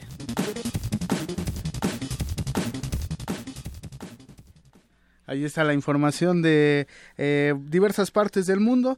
Y bueno, pues ayer hubo muchos movimientos importantes, movilizaciones eh, trascendentes en Estados Unidos, en el llamado Día sin Inmigrantes que se realizó en diversas ciudades de la Unión Americana. Además de que no asistieron como lo hacen cotidianamente a sus trabajos y escuelas, cientos de inmigrantes salieron a las calles a mostrar su rechazo ante los recientes operativos que ha llevado a cabo la administración de Donald Trump para detener a indocumentados y posteriormente deportarlos. Filadelfia, Nueva York, San Francisco, Washington, Chicago, Los Ángeles y Boston fueron algunas de las ciudades en las que hubo movilizaciones, además de varios restaurantes y negocios en donde trabajan inmigrantes que se sumaron a esta causa y no abrieron en solidaridad a los manifestantes. Escuchemos precisamente la voz de una de ellas, que es una manifestante mexicana. Estamos luchando para que no nos saquen porque el delito de estar aquí es solo trabajar, hacer que el, que el país crezca, porque ellos no van a hacer el trabajo que nosotros hacemos. Hubo también estadounidenses que se unieron a las movilizaciones, más de 200 personas se reunieron frente a la Casa Blanca. Vamos a escuchar a Samna Pandey, eh, directora de la asociación Many Language One Voice. Si los inmigrantes no ofrecemos nuestro trabajo y no damos nuestro dinero, nuestro capital, el sistema, este país se derrumbaría. Y el punto de este día es básicamente demostrar el poder de la resistencia de comunidad inmigrante. Y de acuerdo con el Departamento del Trabajo de Estados Unidos, desde 2007 el número de extranjeros empleados en la Unión Americana se ha incrementado de aproximadamente 3.1 millones eh, hasta los 25.9 millones y representan el 56% del incremento en el mercado laboral estadounidense en ese lapso. También te comento que la industria restaurantera tiene casi 12 millones de empleados y los inmigrantes conforman hasta el 70% en lugares como Nueva York y Chicago. 7.9 millones de inmigrantes son eh, el total de la mano de obra indocumentada en Estados Unidos y dentro de las que más eh, depende de indocumentados está la construcción con 1.3 millones, los bares, restaurantes y servicios de comida con 1.1 millones, los servicios de construcción con 300 mil trabajadores, el paisajismo y la jardinería también con 300 mil y la agricultura y la producción de maíz donde participan alrededor de 275 mil indocumentados allá en Estados Unidos. Así es, Eric, pero sí, y sin embargo, Trump ayer que en estas ya pues conferencias de prensa que nos está, se están haciendo costumbre de escucharlo todos los días, eh, dijo que era muy difícil resolver el tema de los Dreamers, por, pero él lo iba a resolver al final de cuentas con el corazón. Eso ayer en la conferencia de prensa y en la Casa Blanca, y dijo que es una situación muy dura porque ama a esos chicos y algunos de ellos son totalmente increíbles, así dijo, pero algunos también son pandilleros o narcotraficantes. Sí, recordemos que 750 mil de estos jóvenes Dreamers eh, fueron pues eh, ingresados al programa impulsado por la administración de Barack Obama, el DACA, donde fueron o son jóvenes que desde muy chicos llegaron a Estados Unidos, son eh, precisamente originarios de otros países y bueno, de alguna manera se les permite estudiar y trabajar en Estados Unidos porque son finalmente la cultura de Estados Unidos forma parte de su identidad ahora. Muchas historias de los Dreamers. Y por cierto, fíjate que obispos de, eh, latinoamericanos rechazaron el muro de Trump. obispos se pronunciaron contra el levantamiento de un muro entre México y Estados Unidos, como lo proyecta el presidente Donald Trump. Por ejemplo, estuvo Mario Antonio Carnelo, arzobispo argentino, y dijo en una rueda de prensa que en el pasado se construían murallas para proteger a una ciudad insegura en medio de un desierto en una situación de vándalos, de gente que podría agredir. Esto criticando a estas intenciones de Donald Trump. Pero bueno, fueron 17, 17 obispos, alrededor de 17 obispos que se manifiestan en contra de este muro y son 17 obispos en toda América Latina y que sin duda se sumen a los grandes sectores que han apoyado diversas movilizaciones en Estados Unidos, como la, la de ayer que dio vuelta al mundo por llamarse Un Día Sin Inmigrantes, donde precisamente querían demostrar a Donald Trump la importancia económica y laboral que tienen este grupo de personas allá en Estados Unidos y que finalmente si se da la, la expulsión de, de, estos grupos de inmigrantes de, del país, de la Unión Americana, pues finalmente será un golpe durísimo tanto a la economía como a la, a área laboral de, los estadounidenses. Así es. ¿Y, por qué no escuchar, por ejemplo, voces como la del Premio Nobel de Economía, Joseph Stiglitz, que dice que América Latina tiene una oportunidad de oro para consolidar la integración regional y las reglas de un tratado de libre comercio sin la presencia de Estados Unidos en la era del gobierno de Donald Trump?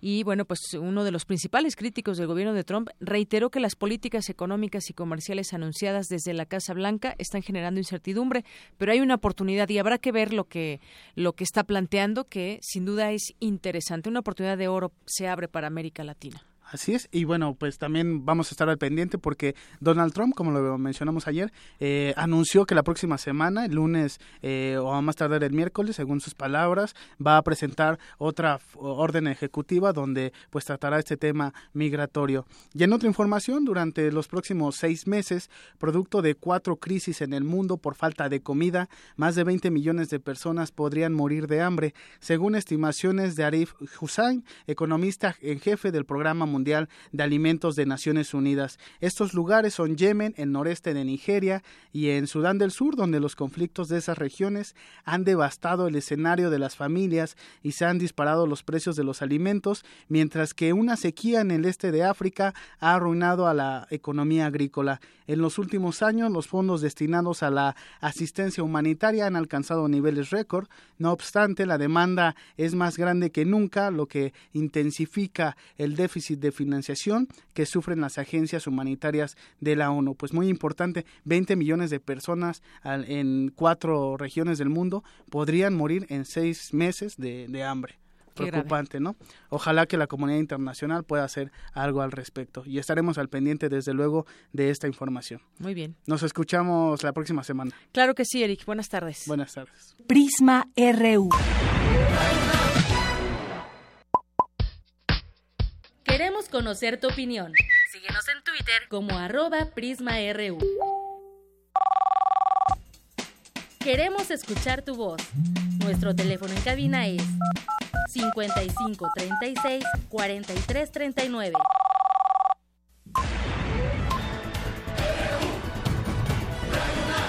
Prisma RU.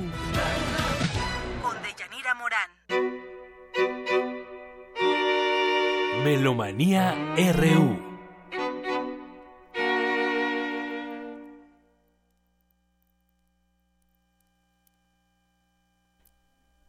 Bien, ya estamos en los terrenos de Melomanía RU con Dulce Wet que nos acompaña.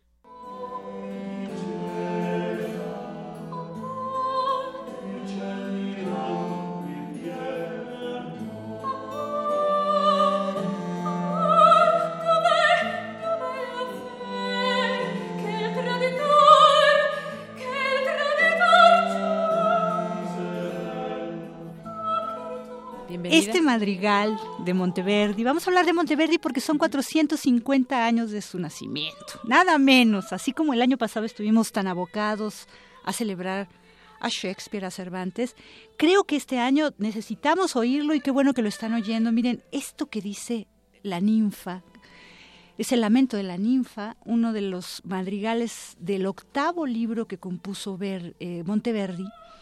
Monteverdi es una maravilla es el creador de la primera ópera tal como la conocemos, el Orfeo. Está. Eh, él había perdido a su esposa recientemente y le, y le, piden que haga esta composición, un poco como lo que era la camerata florentina, que pretendían ya usar la voz eh, en una forma ya monódica. ¿Por qué te digo monódica? Porque veníamos de toda una tradición polifónica también en el barroco tendremos polifonía, sí. Pero ¿qué pasa en el barroco temprano? Porque Monteverdi está, de cuenta, como Beethoven con el estilo clásico y el estilo romántico, que es la transición. Eso pasa con Monteverdi, siglos atrás, ¿no? Tres siglos atrás. Está ubicado exactamente cuando está terminando el Renacimiento y el Renacimiento es verdaderamente una explosión de polifonía de distintas formas, ¿no? Había una polifonía inclusive muy sofisticada que se llama el ars subtilior y que tenía muchísimo que ver con los versos porque había eh, esta como completo y bien hermanado matrimonio entre las palabras y la música. Claro, en el Renacimiento era más importante el contrapunto que lo que se decía. Y Monteverdi fue uno de los primeros que trató como de sacudir el alma humana, ¿no? Y decir, lo más importante es lo que dice el texto. La música debe servir al texto. Este lamento que estamos oyendo de la ninfa dice, amor, ¿dónde está la fidelidad que juró el traidor? Amor, decía, mirando el cielo, inmóvil, haz que vuelva mi amor tal y como era antes, o bien mátame, para que yo no me atormente más. No quiero que los suspiros se me escapen ya más. No, no quiero que los tormentos delaten mi amor, porque yo me abrazo por él y a él toco, por más que él se aleje, me seguirá persiguiendo. Si su mirada es más serena de lo que es la mía, es porque no encierra en su seno amor, una fe tan bella. Nunca besos tan dulces de esa boca tendré, ni los más tiernos. Ah, calla, que sabe demasiado. Desgraciada, Aún más, no, no, no puedo soportar tanta frialdad. Si con llantos llenos de desdén eleva sus voces al cielo, así en el corazón de los amantes el amor mezcla llamas y hielo. Entonces el, el creador de lo que se llama fábula en música, que era el drama musical que hace el Orfeo, esto es parecido al Orfeo, lo que pasa es que sí se privilegia muchísimo la voz y el texto, sobre todo, y entonces la polifonía debe ser como en un tratamiento muy diferente, digamos. Poli son muchos, fono sonidos, son muchos sonidos a la vez, pero ¿cómo van a ser estos sonidos? Aquí, por ejemplo, ya tenemos la parte del recitativo, que quiere decir, ella está como entre cantando y recitando y atrás está el clavecín. Ahorita vamos a ver cómo entran. Para que un madrigal sea madrigal, tiene que tener ciertas características. Una es que el texto sea secular, que sean de tres a seis voces. ¿no? También, que sea polifónico también, que sea contrapuntístico y que tenga un lenguaje popular.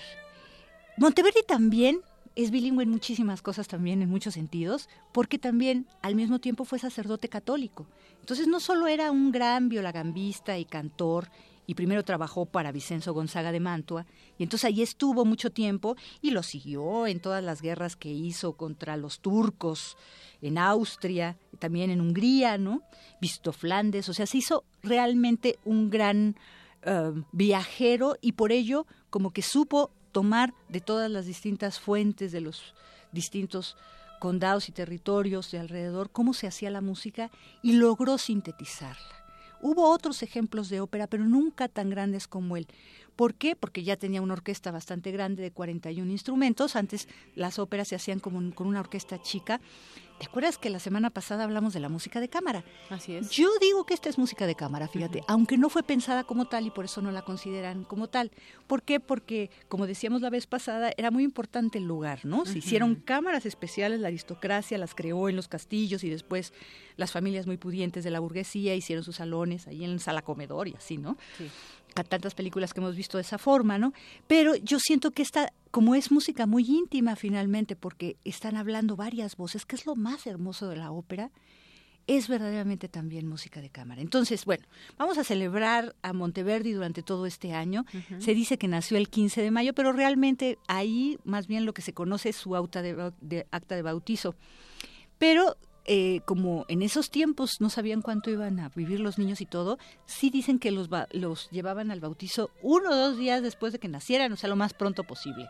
Entonces, realmente, algunas fuentes dicen que los 450 años fueron el año pasado, pero la mayoría de las fuentes históricas dicen que es este año el año de Monteverdi. Además, el Orfeo se creó en 1607, o sea que ese sí tiene también 410 años, ¿no? Entonces, hay muchísimas cosas por celebrar. Recuerdo que empezamos a hacer como un recuento en otra producción que fue anteriormente grabada, pero quizás aquí podamos este, disfrutar un poquito más de estos recovecos que tiene la música y de estas emociones. A mí me encantó cómo Monteverdi le pedía a sus músicos y esta doble dualidad es sacra y profana, pero le decía es que la música es para conmover el alma.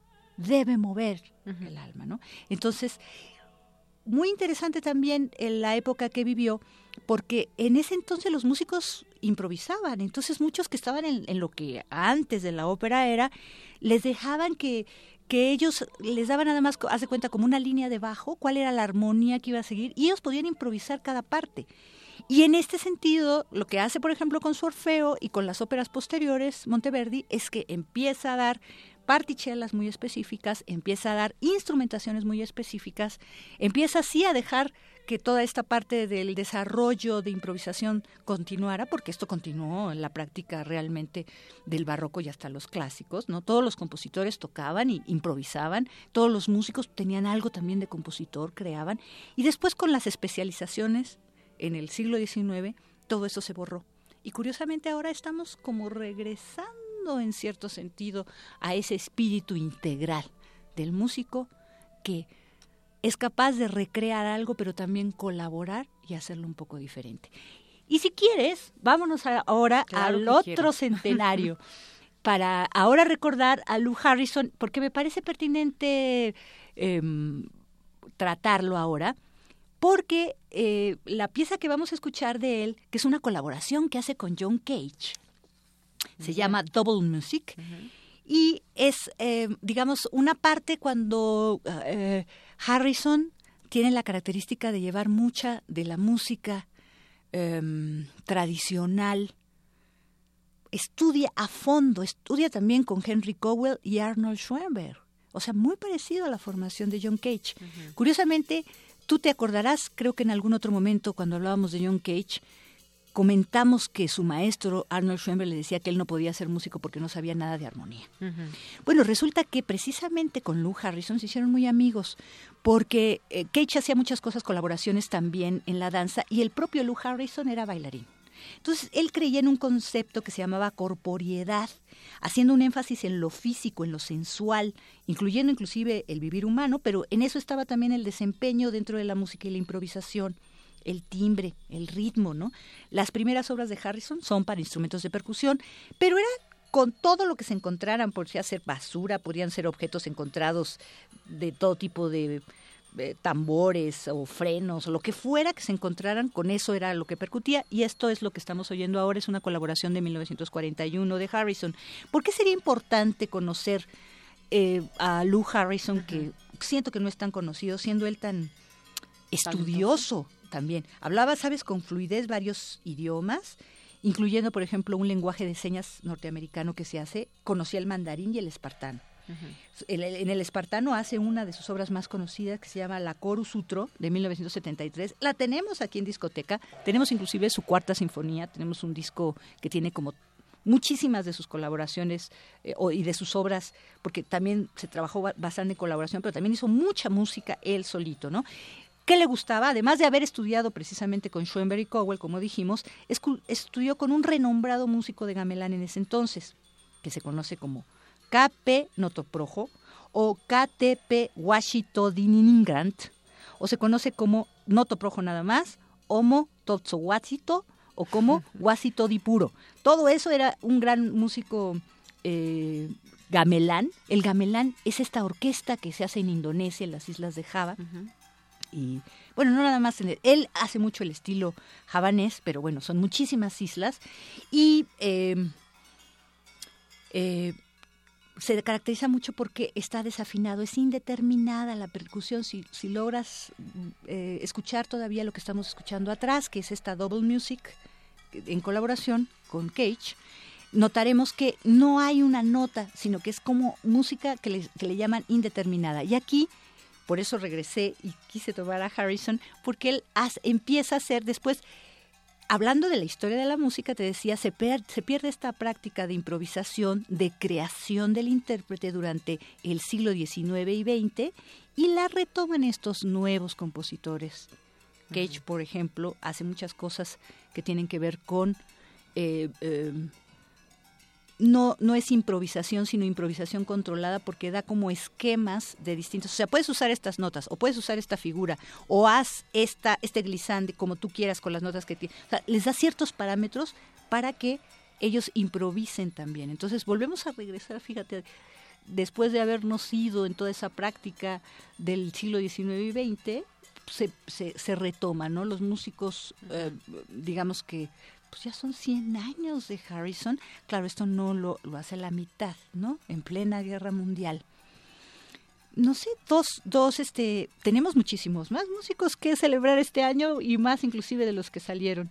Pero por lo pronto nos quedamos con estos dos, con Claudio Monteverdi, que les recomiendo sus tres óperas, o El lamento de la Ariadna, si no, esa ópera se perdió, pero ha sido célebre realmente con el puro lamento, es una de las piezas así claves en el conservatorio para estudiar música, y por supuesto la música para percusiones, o todo lo que hizo Lou Harrison, estuvo muy emparentado por, con lo que hace Alois Java, eh, que o Wisniewski, que fueron músicos checoslovacos que hicieron cosas de la microtonalidad, esto es meterse adentro de los tonos de la música como lo hizo en México Julián Carrillo, ¿no? Él lo hace bastante también. Pues gracias por esta clase dulce y por explicarnos, metiéndote a las entrañas de la música y explicarnos de una manera muy amable lo que conjugan todos estos compositores, tratar de entender un poco para quienes no, conocemos tanto, eh, tan dentro la, música, pero que queremos conocer un poco más y nos dejas tarea escuchar, por ejemplo, a Monteverdi, a y, y, otra cosa que les recomiendo mucho es que busquen las interpretaciones de todo esto de las óperas o de los el octavo libro del madrigal, lo que sea, con este Jordi Zaval. ¿Por qué? Porque eh, Jordi Zaval tiene las traducciones en inglés, alemán, italiano, catalán, castellano y a veces hasta si tiene que ver con algunos países que tengan que ver eh, árabe o hebreo también. Entonces son unos librodiscos fantásticos y creo que sí, sobre todo en este tipo de música donde el texto es muy importante y hay que sentir los sentimientos, pues a ver qué se dice, ¿no? Muy bien, pues muchas gracias como siempre Dulce. A ustedes. Un gusto. Hasta la Prisma próxima. RU. Para nosotros, tu opinión es muy importante. Síguenos en Facebook como Prisma RU. Arte y cultura.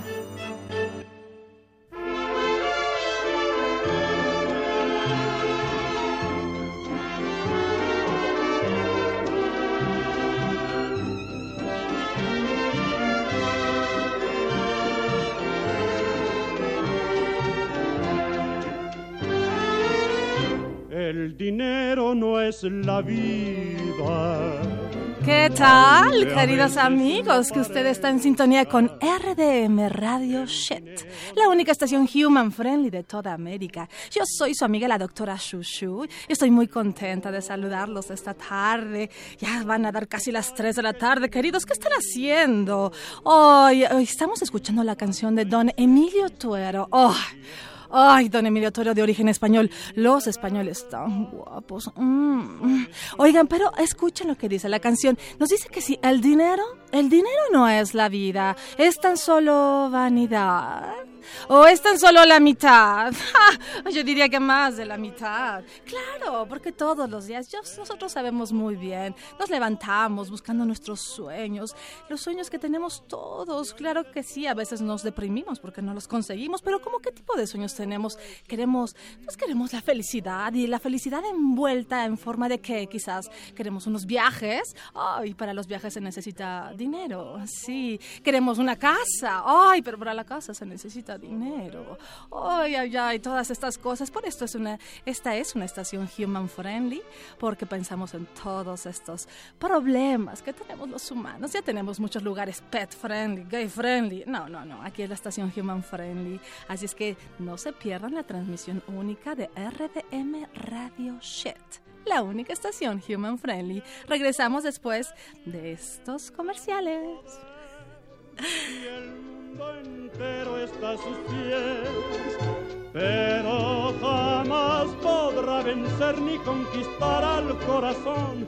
Ni hoy ni después. Deyanira, auditorio, muy buenas tardes. estábamos escuchando? Escuchamos a la doctora Shushu, alias bueno, ese es su alias, pero ella es María Sandoval. Muchas gracias por visitarnos en esta cabina, María. Ay, al contrario, muchas gracias a ustedes por el espacio, al contrario. María Sandoval la han escuchado muchas veces eh, en la programación de Radio Nam, es una de las voces de esta emisora, es actriz, creadora y productora de la obra RDM Radio Shit. Radio Shit, exacto. Muy bien. María, cuéntanos, vas a presentarte. Sí, eh, fíjate es, es una nueva temporada. Es una nueva temporada, estamos en la cuarta temporada, empezamos el año pasado en la Casa del Teatro. Estamos, estuvimos en Carretera 45, estuvimos aquí en Radio UNAM, en la sala Julián Carrillo, y ahora tenemos una temporada en el Foro Apocono a, a partir del próximo domingo 19 de febrero hasta el 30 de abril, los domingos a las 6 de la tarde. En el centro, ¿no? En el centro, atrás del Teatro de la Ciudad. En República de Cuba. De República de Cuba. De Cuba. De, Cuba, número 49. Eh, y ahí nos vamos a estar presentando. ¿De qué nos habla RDM? Esta obra que tú eres la creadora también. ¿Por qué? ¿Por qué ser creadora de, este tipo? Un, un, día el mundo se va a acabar. Un día el mundo se va a acabar. Sepámoslo todos. Sí. Sí, pues resulta que eh, tenía la inquietud de abordar varios temas que creo que son originados y varios problemas a los que nos enfrentamos nosotros como, por ser eh, una sociedad colonizada y pues capitalista. Eh, entonces, durante este programa, que lo planteé como un programa de radio, eh, que es en vivo, como una última transmisión que se hace eh, antes del fin del mundo o que el humano desaparezca, porque a esos problemas, si no los resolvemos, yo creo que nos estamos dirigiendo directito a, a terminar, a acabar con nuestra propia existencia y ya estamos acabando con la naturaleza, con los animales y todo el tiempo. ¿Por qué? Porque siempre buscamos dinero. Nos llevas a la reflexión con, con un tono de sarcasmo, de sátira, pero al final del día nos llevas a la reflexión. Sí, claro, sí, la idea es, está planteado como una farsa, yo le digo farsa radiofónica, pues porque es un, programa de radio, pero pues para que sea también digerible con eh, un poco de, de, pues de chiste y de humor negro, para sacar todas estas partes oscuras que tenemos, ¿no? Y más ahorita, por el momento que estamos viviendo el mundo, ¿no?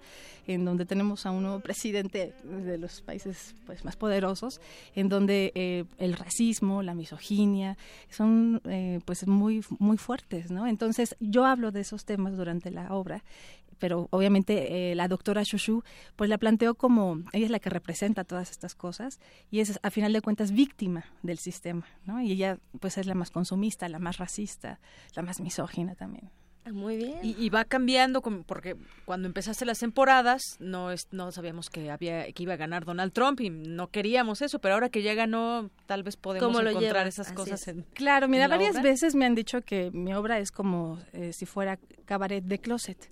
Entonces, porque digo, porque sí todo el tiempo estoy bueno, en relación con el público, a, las principales características del cabaret es que tiene mucho humor y que tiene eh, crítica.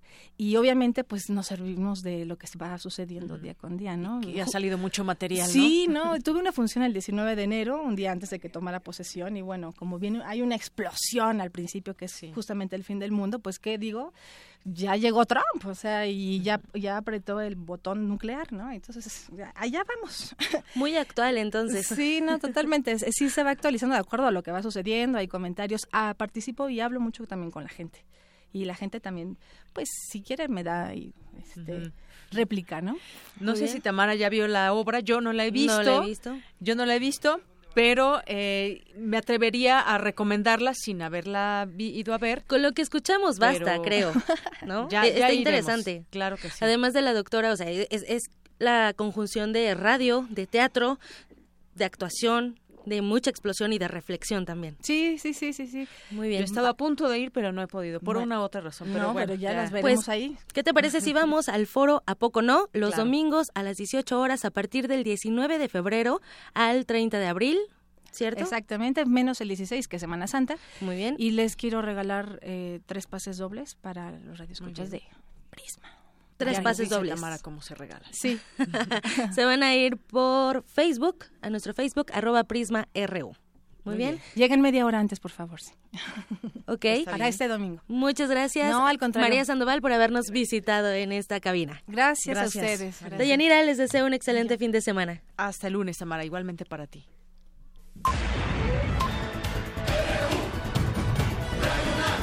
Prisma RU. Bueno, y nos vamos ahora con mi compañero Jorge Díaz, que está en la presentación de una revista sociológica. Cuéntanos, Jorge, buenas tardes. ¿Cómo estás? Buenas tardes, Yanira. Eh, concluyó hace algunos minutos esta presentación de la revista denominada eh, Acta Sociológica 70, donde estuvieron académicos estudiantes que participaron justamente en este primer número de la revista. Pudimos eh, platicar con Araceli Damián, quien es una de las editoras o promotoras de esta revista, donde los ponentes coincidieron en señalar que ya no se debe medir la pobreza, mostrar estadísticas, sino realmente estudiarla a fondo y ponerle una solución. Escuchemos a Araceli Damián. Se ha reducido mucho la discusión en términos de la pobreza en nuestro país. Es, parecería ser como una acción eh, digamos, dirigida por parte del gobierno federal que no quiere que se hable del tema. Eh, ellos hablan siempre de buenas noticias cuando en realidad hay una problemática que se necesita atender cuanto antes y se necesita entender las razones por las cuales México está de esta manera. Los programas como el Prospera, el Oportunidades no han funcionado, la economía está colapsada, está parada, no crecemos lo suficiente, entonces realmente estos trabajos ayudan a la reflexión de lo que debemos de hacer. Carlos Simas, otro de los ponentes, o quien fungió como, como moderador de los ponentes en esta conferencia, eh, se refirió a una canasta alimentaria donde pues se tenga para las personas a las cuales se les considera pobres eh, tratarles con dignidad, eh, que es lo último que deben perder estas personas, pero aparte que esta canasta alimentaria no solamente sea para subsistir, sino para que puedan vivir de mejor manera. Escuchemos a Carlos Imas. Incluso hay una lógica de manutención y hay un problema estructural. Eh, se ha asociado crecimiento económico con salir de la pobreza y eso cuando el crecimiento económico no genera distribución de la riqueza, no hay diferencia. Lo que hemos tenido es crecimiento económico y el enriquecimiento de unos cuantos. Hay un problema estructural. Eh, y la pobreza en México está invisibilizada en términos políticos y ni siquiera se reconocen los números, incluso se falsean los números de la pobreza. Y yo diría que es el problema número uno y que no estamos hablando en términos de cuando hablamos de pobreza estamos hablando de personas, de mujeres, de niños, de hombres, de carne y hueso, de talentos desperdiciados, de dolor, de exclusión. Este es el reporte que yo tengo de Yanira de esta presentación de la revista Actas Sociológicas 70. Por el momento lo que yo tengo. Gracias, Jorge. Muy buenas tardes. Hasta luego. Hasta luego. Zarpazo RU. Y vámonos al zarpazo con Isaí Morales. Adelante, Isaí. ¿Qué tal, Daniel? Muy buenas tardes. Y bueno, vámonos con esta segunda parte del zarpazo. De cara al partido entre los Pumas de la UNAM contra los Cholos de Tijuana, el canterano universitario Santiago Palacios enfatizó que la fórmula para placar a la mejor ofensiva del clausura 2017 de Filosofía y Letras de la UNAM dijo que hoy que se habla tanto de la necesidad de que los mexicanos actuemos como un solo cuerpo. De... Amigos que nos escuchan y que quieran ir al próximo partido de los Pumas frente a los Tuzos del Pachuca, les tenemos una pequeña trivia para que se ganen tres pases dobles. Solo tienen que... Eh, en mayo de 1963, que habían sido extraídos del cuerpo en 1920 al practicarle la, la autopsia. Por su parte, la doctora Silvia Salgado, coordinadora de la biblioteca, destacó que el material expuesto es solo una pequeña muestra de lo generado. Que ese sea un tema que de momento preocupe a la escuadra del Pedregal. Bueno, sabemos que vienen muchos partidos, pero la verdad es que no hemos hablado de, de nada más allá de Cholos. Ahorita nos, nos enfocamos en el partido del domingo y después ya veremos con qué formación y cómo salimos a, a encarar los siguientes partidos. Sí, sí, nosotros nuestra idea siempre es atacar y yo creo que Cholos es un equipo que está jugando bien al fútbol y también eh, ha ganado muchos partidos de visitante y ojalá sea un bonito partido para la afición. Y pasando a más información, el fútbol mexicano presentará una nueva edición del Clásico Nacional entre el Guadalajara y el América, quienes se verán las caras este sábado en el Estadio Chivas. Sin embargo, ambas escuadras llegan con panoramas disparejos. Los tapatíos están en el cuarto lugar de la tabla general, mientras que los de Cuapa no aparecen en el torneo y marchan en el sitio 12 del Clausura 2017. El volante tapatío Rodolfo Pizarro dijo que las Chivas tienen el ojo puesto en el América.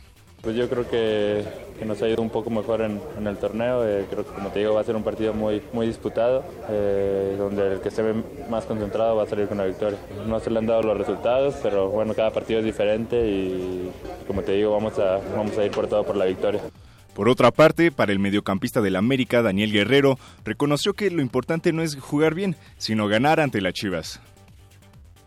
Siempre se habla de que un clásico es el partido más importante del torneo regular, la importancia que, tiene un partido como este, pero en estos momentos en el que el club no, tuvo el arranque deseado, es mucho más importante, es ya más que el orgullo, más que, que todo lo que se juega en este clásico, es para que el grupo retome esa confianza que, queremos, eh, estar en los primeros puestos que este equipo lo ha acostumbrado desde torneos atrás y así vamos a mostrarlo este partido que viene.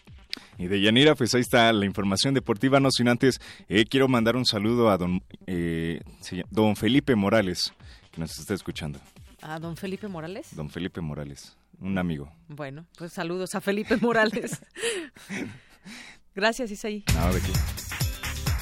Y nos vamos ahora con información de última hora con Dulce García, que está un poquito afectada de su voz, pero hará todo su esfuerzo. Adelante, Dulce. Así es, Deyanira, aquí estamos.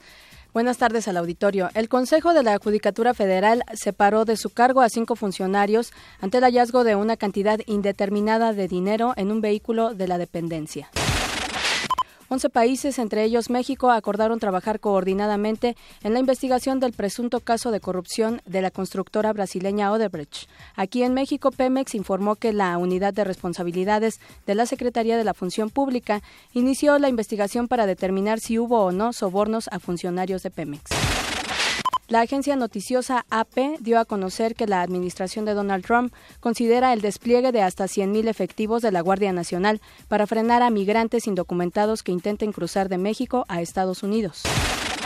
Y el griego Yanis Kunelis, mayor representante del llamado arte povera, murió en Roma a los 80 años. Es considerado uno de los artistas más importantes del siglo XX por su concepción de utilizar objetos cotidianos y desechos para transformarlos en obras de arte. Es la información de Yanira. Buenas tardes. Gracias, Dulce. Muy buenas tardes. Yo me despido. Soy de Yanira Morán. A nombre de todo este gran equipo, le deseo que tenga buen fin de semana. Hasta mañana. Hasta el lunes.